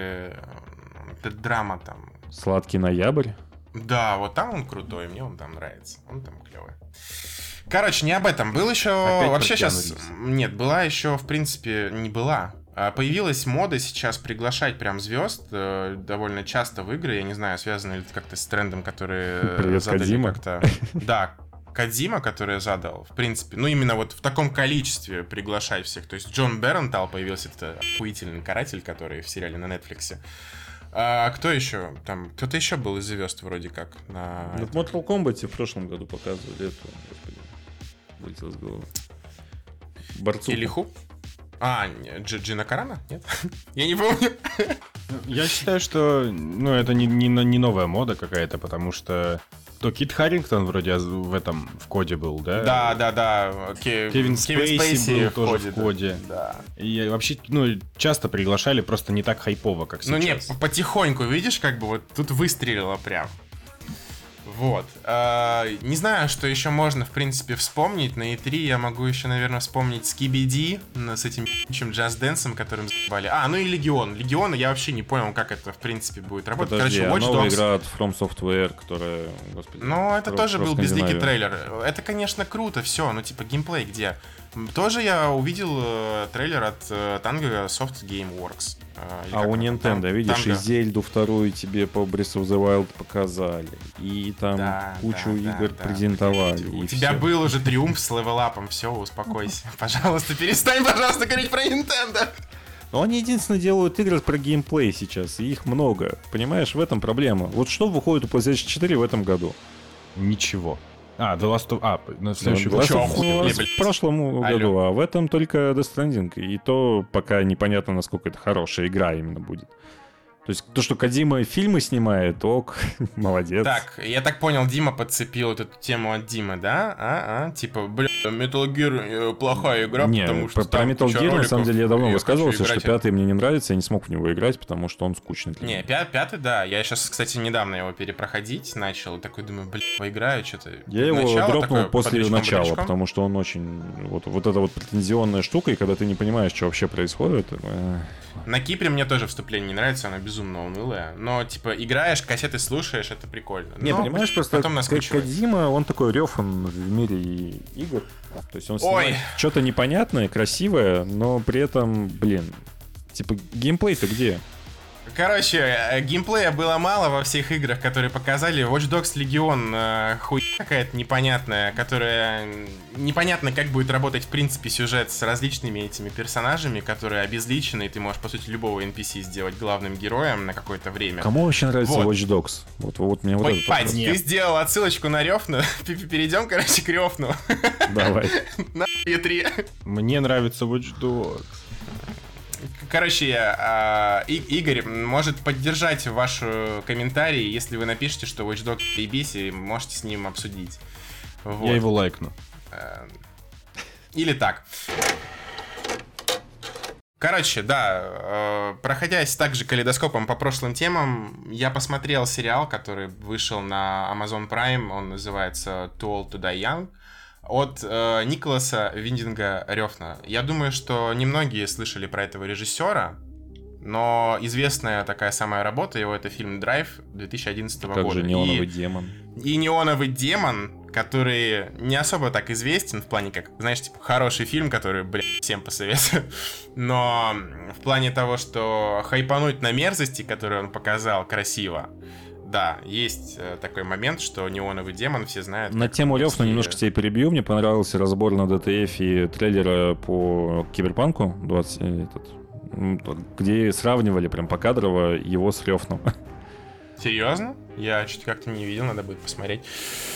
Э, ну да, в общем, Рёфан выпустил сериал, и я думаю, это его магнум опус, потому что он накопивший весь опыт за все время, которое он что-то там снимает, все свои фильмы, он все это вставил в свой сериал, где каждая серия по там, полтора часа, и каждая вот серия это отдельный вид искусства, потому что Это артхаус, сразу говорю. Это не всем зайдет вообще. Темп безумно медленный, он медитативный. Это как будто бы вы еще Вильнева смотрите, потому что камера безумно медленно про- проходит по локации. Вы рассматриваете каждую деталь в этой локации. Локация там выставлена таким образом, что свет переливается, и ты понимаешь, типа, какой тон имеет локация, какое настроение она задает. То есть это фильм, э, точнее, это сериал, не настолько повествовательный через э, диалоги, насколько он повествует визуально. И все настроение, весь смысл, который хочет режиссер передать, он передается визуально. Это видно в каждом кадре, это видно по персонажам, как они, в принципе, медленно двигаются, медленно говорят, там, делают какие-то паузы. Нет ощущения, что это аутисты, но есть ощущение напряженности. То есть, блядь, обычная какая-нибудь сцена с полицейскими, которые допрашивают девочку ради того, чтобы развести ее на секс, либо там денежки у нее выпросить. Она, блядь, такая напряженная из-за того, что э, ты видишь м, по эмоциям полицейского и по эмоциям девушки, что что-то сейчас будет не так. Но поскольку это все так медленно, ты кучу мыслей вбрасываешь себе там э, на протяжении каждого кадра и такой, блин, что же произойдет? И происходит, ну, немножко такое расслабление. Ты как бы, вау, все хорошо на самом деле. Не все так страшно. И сериал очень умело заигрывает с твоими эмоциями через вот э, такие сцены. А, иногда он дает в пятой, в шестой серии дает тебе расслабиться. То есть э, включаются нормальные диалоги, включаются нормальный темп, и ты, в принципе, расслабляешься перед каким-нибудь опять напряженным эпиком, который уже под конец сериала идет. Я очень рекомендую всем, кто любит какие-то неоновые там вот э, ретро-вейвные темы, а, кто любит э, музыку Клифа Мартинеза, потому что, опять же, Рёфан позвал сюда композитора, с которым работает довольно давно. Вот если вам нравится фильм «Драйв» и вся музыка, которая там есть, именно саундтрек, не э, треки, которые вставлены туда, а именно саундтрек композитора, то здесь это все тоже на высшем уровне, такой, можно сказать, эмбиент частичный, очень, очень круто дополняющий атмосферу, тягучий. И там есть Кадима. И там есть Кадима, да. Я, когда его увидел, я сразу в сторис в Инстаграме, кстати, подписывайтесь, да. Вот. В сторис в Инстаграме выложил. У него довольно такая короткая роль, о которой я не буду рассказывать. Короткая роль. Ну, он японец, вы поняли, да? А, Блять, сука. Как-то триггернулся. Очень плохо. Богдан. А, Да похуй. Прекрати. Не. Да, в общем, довольно маленький, блядь. Короче, не... Короче, у него есть роль в этом небольшом сериале. Блин, отрывок, короче, есть у него там. А, он ничего там не произносит, но выглядит довольно интересно. В общем, за Кадзиму я с улыбкой на это все смотрел. Комичный лайк, рёфну, тягучий, неоновый, безумно потрясающий, фантастический, невероятный, охуительный лайк от меня. Вот. А, я надеюсь, что кто-нибудь посмотрит, потому что, может быть, есть такие же эстеты, как и я в этом плане. Вообще, что-нибудь слышали про этот сериал, кроме того, что я говорил? Конечно, там же этот Майлз Тейлор или как его играет? Майлз Тейлор, да. Кстати, это очень странный актер, который умеет играть, но он играет в каких-то дерьмовых фильмах периодически. То есть У меня такие же ассоциации с Дэном Деханом. Дэн Дехан да, очень хороший да. актер, но играет в лютом говнище постоянно. Да, чтобы вы понимали, кто такой Дэйн Дехан, это зеленый гоблин из второго Человека-паука. Валериан, наверное, из такого. Или Валериан, да. Ну, Валериан не, бля, так, ну ладно, похуй. Короче, а, Майлз Тейлор там, да, очень хорошо играет, в принципе. Потому что он играет, по сути, чувака из драйва. Ну, по амплуа. Очень похоже. Но при этом он органично вписывается в то, что там происходит в сериале, и это прикольно. Так что, я не знаю, Дим, ты будешь смотреть вообще? Да пока не знаю, я вот Amazon Prime как-то к нему пока что аккуратно отношусь. А вот. я подписку оформил на, там, на 7 дней и отменил. Ну, в общем, я, я сейчас смотрю Good Omens на Amazon Prime. Это короткий сериал из шести серий про ангела и демона, которые должны... Это где этот играет? Блять. В Джессике Джонс, который играл Килгрейва. Да. Я забыл, как Док- Доктор Кто, короче. Доктор Кто. Так, так а, и назовем. Да. Только актер Кто. Теннант. Теннант Кто. Вот. Он играет демона вроде как, да? Да. Ну, змея-искусителя из вот... В общем, Теннант крутой актер, мне он нравится. Вот. И Шин тоже неплох. Хотя я с ним вообще практически ничего еще не смотрел.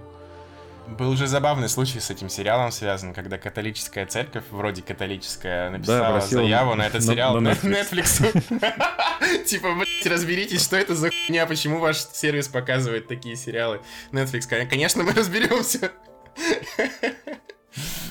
Да, я поясню еще раз. Этот сериал вышел на Amazon Prime. Это другой стриминговый сервис. Да, и Amazon Prime им ответили то, что тогда они закроют Stranger Things. Да, да, да, да. Вот, ну, Stranger да, Things мы не посмотрели, кстати. Прости, я перебил. Да. Good Omens. Э, история о том, как, значит... Ах, извините. Так, история о том, как ангел и демон пытаются остановить Армагеддон на мире, потому что им тут нравится жить, они здесь с самого создания Земли, и вот они такие классные парни, которые делают чудеса в мире по задачам, в том числе злого руководства наверху и внизу. Сериал смешной, потому что он написан по книге Нила Геймана и Терри Пратчета. Вот. Я посмотрел пока что 4 серии из 6, и прям очень бодро, хорошо, но это такой типичный английский юмор. То есть, если вы его любите, то окей. Если нет, то лучше пропустить, наверное. Ну, больше всего по подаче похоже на автостопом по галактике. Ну, в плане того, что у тебя периодически появляется закадровый голос, который рассказывает какие-то нелепые, но смешные штуки. Вот как-то так. В общем, всем советую, если не смотрели и хотите посмотреть, в том числе Old To Die и вот Omens тоже туда можно запихнуть себе. В Amazon Prime. Да. Еще мы посмотрели Чернобыль, но это как бы такая тема, которая довольно имеет негативную коннотацию в большинстве случаев, в моем в плане случае, что мне не понравился сериал, и я пояснить могу за что, но я не буду как бы касаться этой темы, в принципе, просто обозначу, что есть такой сериал, вот, э, есть куча всяких обзоров, есть куча всяких мнений, которые сводятся к тому, что не, недостаточно конкретно и точно подошли к созданию сериала в плане э, каких-то реальных э, событий и ну, показаний каких-то личностей, которые на самом деле участвовали в этой аварии, и у меня было с этим негодование. Но при этом есть люди, которым, в принципе, просто это понравилось, поскольку они оценивают это как художественное произведение. Но э, большую часть конфликтов каких-то и споров вызывает именно вот это вот столкновение того, что э, художественный вымысел в этом сериале вплетен в такую оболочку правды, которую якобы сценарист и режиссер пытаются рассказать. И вот для меня лично в этом проблема, потому что пока я смотрел весь сериал, у меня сложилось впечатление, что мне как-то вот нагло так вот пи***ят. А, но опять же, потом это ощущение я попытался подтвердить фактикой, там, разборами всякими и прочее. Вы, в принципе, можете это все в интернете там поискать, как и что на самом деле было, но сериал посмотрите, просто для того, чтобы понимать вообще, что там, как, как на Западе видят вообще события вот эти все, и как они видят, как бы реагировал народ. Потому что у меня сложилось ощущение, что эм, люди, которые это все снимали, они взяли э, модель поведения американских граждан и перенесли ее на советских, что, в принципе, как мне кажется, вообще не соответствует тому, что было на самом деле, читая всякие, собственно, сводки. Вот. М-м- у нас кто посмотрел в сериал? Лес рук. Таня посмотрела, да? У меня жена посмотрела, ей понравилось. И вот, и все, что могу сказать. Я как-то его скипнул. Не знаю, кстати, даже почему. Потому что я хотел его посмотреть, когда он полностью выйдет. Он вышел полностью, и я как-то... Абсолютно та же самая вот, история. Но на самом деле, единственное, что могу о нем сказать, что он очень красиво снят. Вот.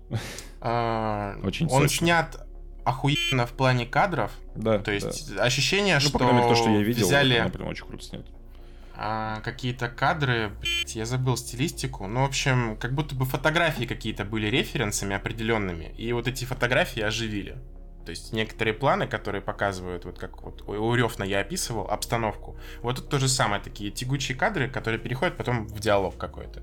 Но, блядь, тупости очень много. Не, здесь, люди здесь Лебедев очень грамотно, в общем, сказал то, что... Ну, в общем. Который такой- Артемий? который Артемий, да, он говорит о том, что вот у меня дома стоит эмалированная миска вот эта вот сраная, которая там вся а, с отколотыми краями и так далее. Вот прямо она, в как будто у меня из дома ее вынесли, вот туда вот на съемочную площадку принесли. То есть в плане Ну да, то есть атрибутики очень антуража. круто подобрали, да. Антураж, атрибутика, да, это как бы очень прикольно. Но, э, опять же, куча всяких вот моментов, когда люди ведут себя как-то по-дебильному, не понимая, что вообще в принципе происходит. Люди не понимают, что такое радиация, как она вообще в принципе работает. То есть, ну, эти люди работают, э, собственно, на объекте, который свя- связан с радиацией. Люди живут неподалеку от объекта, который связан, собственно, с радиацией атомной электростанции. По-любому же работники как-то, ну, а, проверки какие-то в городе, там, ближайшем в этой Припяти проходят. Она там в трех километрах, ну, как бы, понятное дело, что работники с Припяти катают на эту атомную электростанцию. И, в общем, все эти моменты, они как-то опускаются и пытаются показать, что Блядь, посмотрите, как тяжело жилось людям, посмотрите, как они страдали. А все властные структуры в этом сериале показаны гадами, тварями, которые заставляют всех страдать, собственно. То есть решите проблему, нам не важно, как вы, блядь, расходный материал. Ну, вот М. такой посыл примерно есть. По- Поэтому Богдан из тех людей, которые такие, HBO, идите и снимайте про свою сраную аварию на АЭС, а не про нашу. Я из таких людей, нет, нет, я из таких людей, у меня был разговор об этом, я в Твиттере, у нас дискуссия завязалась с Андреем Загудаевым, это этот э, ведущий подкаста Disgusting Man, он Ну, выложил этот вот, твит, как его там. да я, я реально забыл, No, ну no name. Э, Он выложил твит э, с мнением Дмитрия Пучкова, где Пучков, ну, в своем стиле тупое говно тупого говна, но и как бы пояснил, почему этот сериал плохой. Вот. А, Ну и, собственно, я пишу. Не было бы никаких проблем в этом сериале, если бы была плашка о том, что это художественный вымысел и так далее. Но при этом создатели говорят о том, что это чистая правда. Достаточно послушать а, подкаст э, HBO, который вышел после сериала, и в котором сценарист Крейг Мазин, а, ну, эту тему как бы педалирует, он ее продвигает вперед, типа, да, есть какие-то вымышленные вещи, но при этом все, что мы показывали, оно относительно похоже, и мы старались с уважением отнестись к тем, кто участвовал в этих событиях. Но, блядь, ни о каком уважении вообще не идет речь, если, блядь, человека просто берут и унижают в сериале, когда на самом деле он был ликвидатором и очень большой вклад внес. Это я сейчас про ам, м, министра угольной промышленности Щадова. Там, то есть очень грязно с ним обошлись, можете почитать где-нибудь там разбор вообще, чем отличается сцена в реальности и это. Вот, ну и, собственно, сам режиссер тоже такую фразу произносил о том, что Бля, я спросил Крейга о том, что вообще я про Чернобыль мало что знаю. Вот то, что ты написал, оно действительно схоже с тем, как было на самом деле. И он отвечает ему, типа, да, это чистая правда. Это то, что эм, рассказывал, собственно, режиссер в интервью. I thought I knew about Chernobyl. I clearly knew nothing. One of the first things I called Craig to ask, like, oh, great script, how much of this is true? And he goes, everything is true. This is, this is true. This is the real thing. И вот после этого диссонанс как бы. Если бы была художественная, ну, плашка, я за Гудаева, собственно, говорю, типа, вот поставьте вы плашку в каждой серии, что да, основано на реальных событиях, но имеются допущения и несхожести в персонажах и каких-то моментах. Не было бы никаких проблем. То есть, как это есть в Assassin's Creed, как это есть, э, блин, еще где-то. Ну, просто я помню, что в Assassin's Creed вот есть такая плашка в, в начале каждой игры. написано, основано на реальных событиях. Ну да, ну вот, типа, почему здесь, типа, нельзя было так сделать, и не было бы никаких вопросов по тому, почему вообще вот так вы это все показываете. То есть я бы смотрел это, типа, блин, ладно, хорошо. Вот так они решили сделать. Ну, вот, Но... а про свою аварию я затронул тему, потому что ну, в Америке был это взрыв в 7... Three Mile Station? Да. Или Three Mile Island? Island. Да, в 79-м, а у нас когда в 86-м, по-моему. Ну, в, в 86-м, да. Да, у, у них есть свой взрыв, но снимают про наш. Вот. Поэтому я просто слышал мнение, типа, людей, которые такие, э, HBO, Россию решили да. загнобить. Идите про свой взрыв снимайте. Я вкратце слышал, да, про этот взрыв, о том, что они, типа, оставили на 3 или на 5 лет вот эту атомную, радиостан... Э, атомную электростанцию, типа, никак не, не подходили. То есть никакой ликвидации, аварии не было вообще. То есть произошел, в панике народ разбежался, кто-то в панике, собственно, и погиб. То есть большее количество людей в панике и пострадало. То есть когда начали разбегаться, э, в принципе, никакой эвакуации не было. Ну и у нас эвакуация, собственно, на следующий день была проведена в обед 26 27 э, апреля. Вот, в общем, куча таких вещей, которые гнусно смотрятся в этом сериале, и я думаю, что, в принципе, понятно основное настроение, которое у меня, по крайней мере, по отношению к этому сериалу, ну и ребята выразили свое мнение. Поэтому не смотрел, но перейдем... Вообще никакого мнения не. Ребята высказали свое мнение. Нет, ну, блядь, э, ты, ты сказал, не смотрел, ну, как бы посмотрел чуть-чуть, но осуждаю, типа того. Я я сказал, что я... Блять, Игорь, не я хот... чё к тебе, сука, обращался? Я сказал, что ли Игорь? Я и Дима не говорил, но я к Диме обращался. Пошел нахуй. Вот. Ой. Короче, да, что у нас еще осталось? Что, а, Комик-кон. Как мы с тобой сходили на Комик-кон? Давай вкратце. Да иди нахуй. Ну, примерно такое же настроение было у Игоря весь, блядь, Комик-кон. Э, да, мы пришли, Ты, ты мне просто ответь на, на тот... Да, давай, я вот да, не был да, на Комиконе да. в Питере, но был на Комиконе в Москве. Без Игромира он смотрится довольно странно, в Москве, по крайней мере. Это просто выставка кучи комиксов, да, там где-то что-то по скидке, где-то с эксклюзивными обложками. Но это такие э, магазинные ряды с кучей всего за твои деньги. Плюс э, на сцене там раз в какое-то время выходит какая-нибудь звезда, с которой можно сфотографироваться, поговорить и так далее. И сбоку есть какая-нибудь аллея авторов, где они тоже продают кучу всякого своего говна и прикольного стафа. Ты можешь прийти и купить его. Там это также выглядит? Но мне больше сказать нечего. Вообще нечего. Просто это довольно странно, я как будто за свои деньги прихожу что-то еще купить. Типа такой, ну ладно, Ну, да, собственно, это был мой первый комик-кон, у Игоря первый комик-кон, и первый комик-кон, собственно, в Питере, типа официальное проведение комик-кон Раша, но это был типа комик-кон Сент-Питерсбург. Питерсбург! Да, мой гейский английский, вот, слушайте внимательно. Короче, да, в общем, было все так, как ты описал, ощущение реально, что ты там был. Типа, а, мне понравилось отчасти, то есть, знаешь, типа, я сохранил такой осторожный какой-то оптимизм, вот, по, по концу этой всей выставки, но проблема, наверное, была в том, что мы пошли в пятницу.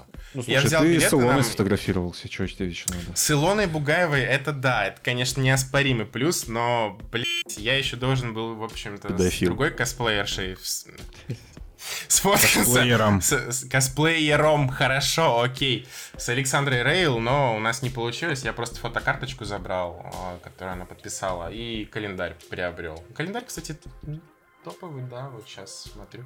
Ладно, Э, вот, э, мы пошли в пятницу, я думаю, что это одна из проблем, потому что, как э, сказала наша подруга, вот э, Валерия Лозовая, которая у нас была в спецвыпуске, она сказала, что в субботу она как косплеер, собственно, ходила в, в, в образе Хеллы из Тора 3.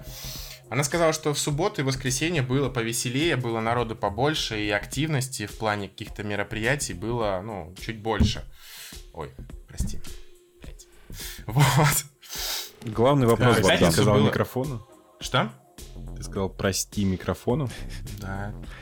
Главный вопрос. Ты будешь воду из ванной покупать? А, да, я, я уже заказал 10. Чего, блядь? Понял. Принял. Так, ладно, хорошо. Не, ну просто ты говорил про то, что купил там фотокарточку какой-то косплеерши и так далее. Вот э, есть... А, сейчас- ну, Да, ты, сейчас... ты- ты мог ознакомиться в моем инстаграме с этой фотокарточкой. Вот, а ты мог ознакомиться с, в Инстаграме, господи, как ее зовут, Игорь? Белли Дельфин. Да, Или ты, мог ознакомиться, Дельфин. что теперь она продает воду из собственной ванной за 30 долларов. Типа она в ней моется, а потом в баночку так типа чик-чик закрывает и отправляет кому-нибудь за 30 Ебать. долларов. Это типа она Это та самая, ты её- хуйню продает. Не-не-не, это магазин. её видела? Ну, Это ты можешь типа та Патреона, самая, ты можешь которая- идти купить. Сука. Давай. Богдан. Белль Дельфин это та самая, которая типа сам- самые известные закатывающиеся глаза в интернете и высовывающийся язык. Вот это вот, знаешь? Я по отдельности знаю закатывающиеся глаза и язык, в принципе, но это разные порноактрисы, вот. Что там еще? Она не порно-актриса, она такая, типа, я назову аккуратненько. Она просто порно. Ладно, да похуй, типа, но есть всякие ебанутые отбитые люди, которые пытаются заработать на своей воде. Не, подожди, ванны. она, не- ебанутая, она же деньги зарабатывает. Ну, подожди, подожди, ты хочешь сказать, что нет ебанутых людей, которые зарабатывают деньги? Есть, наверное. Ну вот, все, она из таких, все, порешали, решили, вот, дело закрыто. Конфликт урегулирован. Игорь, это называется, Да. кстати, Ахиго...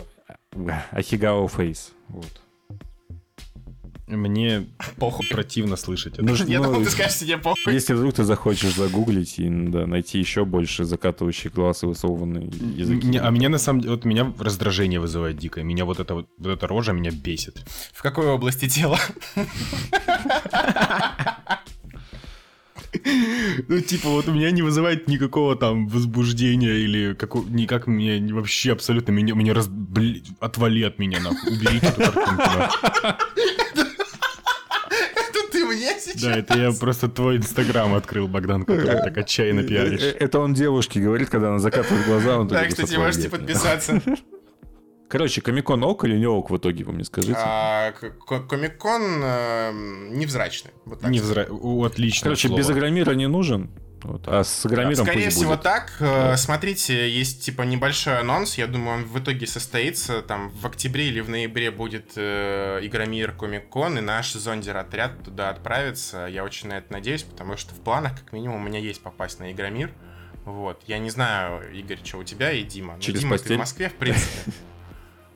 Игорь, Тебе если придется. уберет все свое раздражение и наладит свое возбуждение, то через постель у него получится, как бы, да. Вот. Ну, вообще, я взял отпуск себе на, на даты. Я не ожидал. Я, скорее Эм. всего, буду там. Это круто. Ну, значит, все, анонс, блядь. Э, Мы какой-нибудь даже видеорепортаж заснимем. Как я уже говорил, наша группа ВК будет э, расширяться в плане информативности, поэтому... э, Богдан, когда ты заявляешь надеюсь, что такое, добавляй слово «возможно». Да. Вполне возможно, наш подкаст будет выходить через каждые две недели. Да, это правда. Вполне возможно, у нас будет обновление. Кстати, вполне возможно, у нас появится Patreon в ближайшее время. Кстати, Кстати, вполне возможно. Иди на... Серьезно. Перестань. Перестань вкидывать, пока не сделал. Подожди, а почему не делать анонсы? Какая разница? Мы же говорим, что мы не закончили подкаст. Люди Так, ждут новый так, выпуск. Новый выпуск так. выходит не через две недели, а? Ты Но вот они такой ждут. берешь. Ты берешь, делаешь такой, допустим, какой-то проект, да? Так. И вот еще до того, как у тебя есть что-то, да, еще до того, как у нас есть новости, еще до того, как у нас есть Patreon, еще до того, как а, мы поехали на Игромир, ты говоришь, что мы туда поехали. Не делай так. Нет, я, я не говорю, что мы туда поехали. Ты что, дебил? Я как бы правильную форму времени использую. Я говорю, что мы туда поедем. Ты хочешь поговорить за лингвистические термины? Я хочу поговорить, что ты, блядь, неправильно выразился. Давайте И закругляться. меня еще цитировал. Закругляться. Пожалуйста, можно закончить? Мне очень душно, я пойду курить. А мы все обсудили, что у нас прошло? Ну, я поиграл в Days Gone, но мне пока нечего сказать. А, Игра престолов, говнище, вот, ебаная.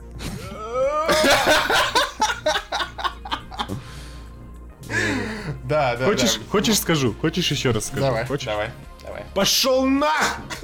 Да, в смысле, тебе понравилось, что ли? Я что-то так и не понял. Но мы же с тобой там спорили много. Да ты-то вообще не спорил нихуя нормально. Спорил я с Димой. Да у нас основной блин, срач постоянно с Богданом, в том числе в данном подкасте, о том, что он как-то очень все воспринимает либо черным, либо белым. У него не бывает типа Всегда я ок, но где-то здесь не так. У него все либо говно, либо великолепно. Где середина? Где нормально? Я могу пояснить, почему, блядь, э, Игра престолов говнище. Не надо. Потому что Пока. темп очень быстро начал развиваться. С шестого сезона Перестань. надо было сделать еще четыре сезона. time to stop! Я ж тебя вырежу просто, ты же понимаешь это. И продолжи говорить. И всю твою семью. И будет у тебя подкаст на 20 тысяч. Давайте закругляться. Господи.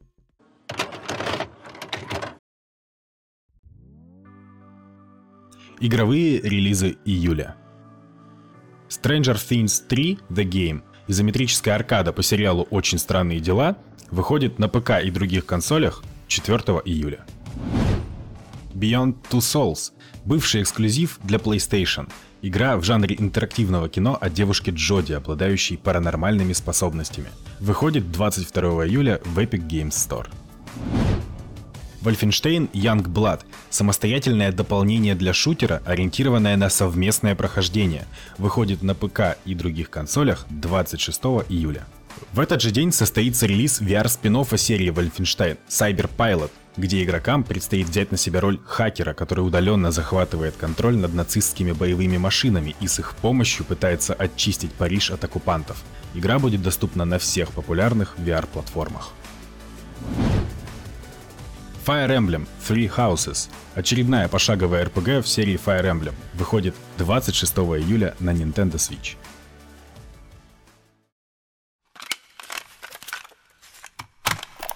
Короче, да, в общем, по Игре престолов я говорить ничего не буду, а? Напряглись.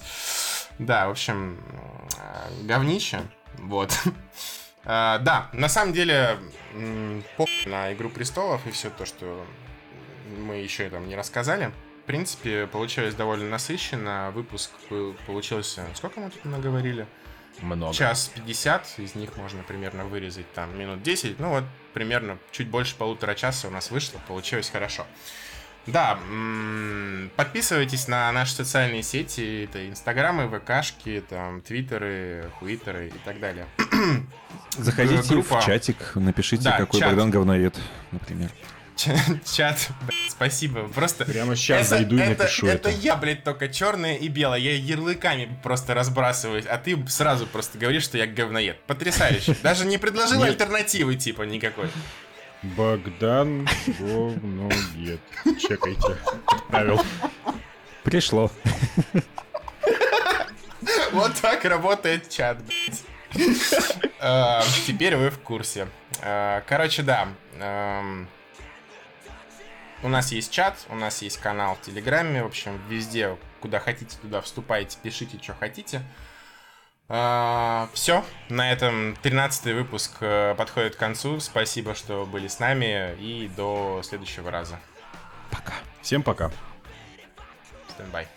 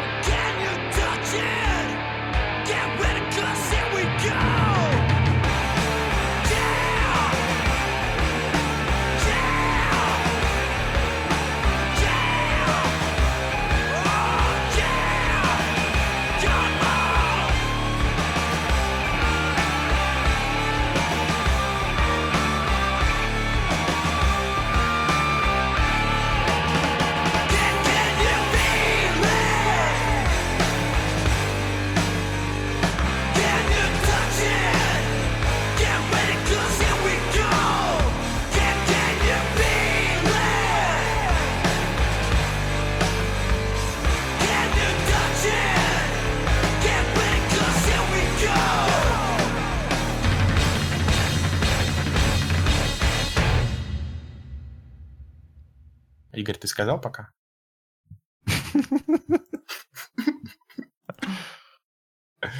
Ты пошел нахуй. Нет. Какая это А ты- форма времени была сейчас?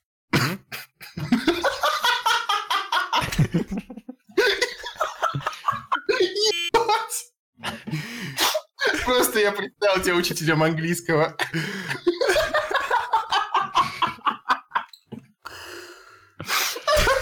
Хорошо, да, хорошо. Ладно, все, кат.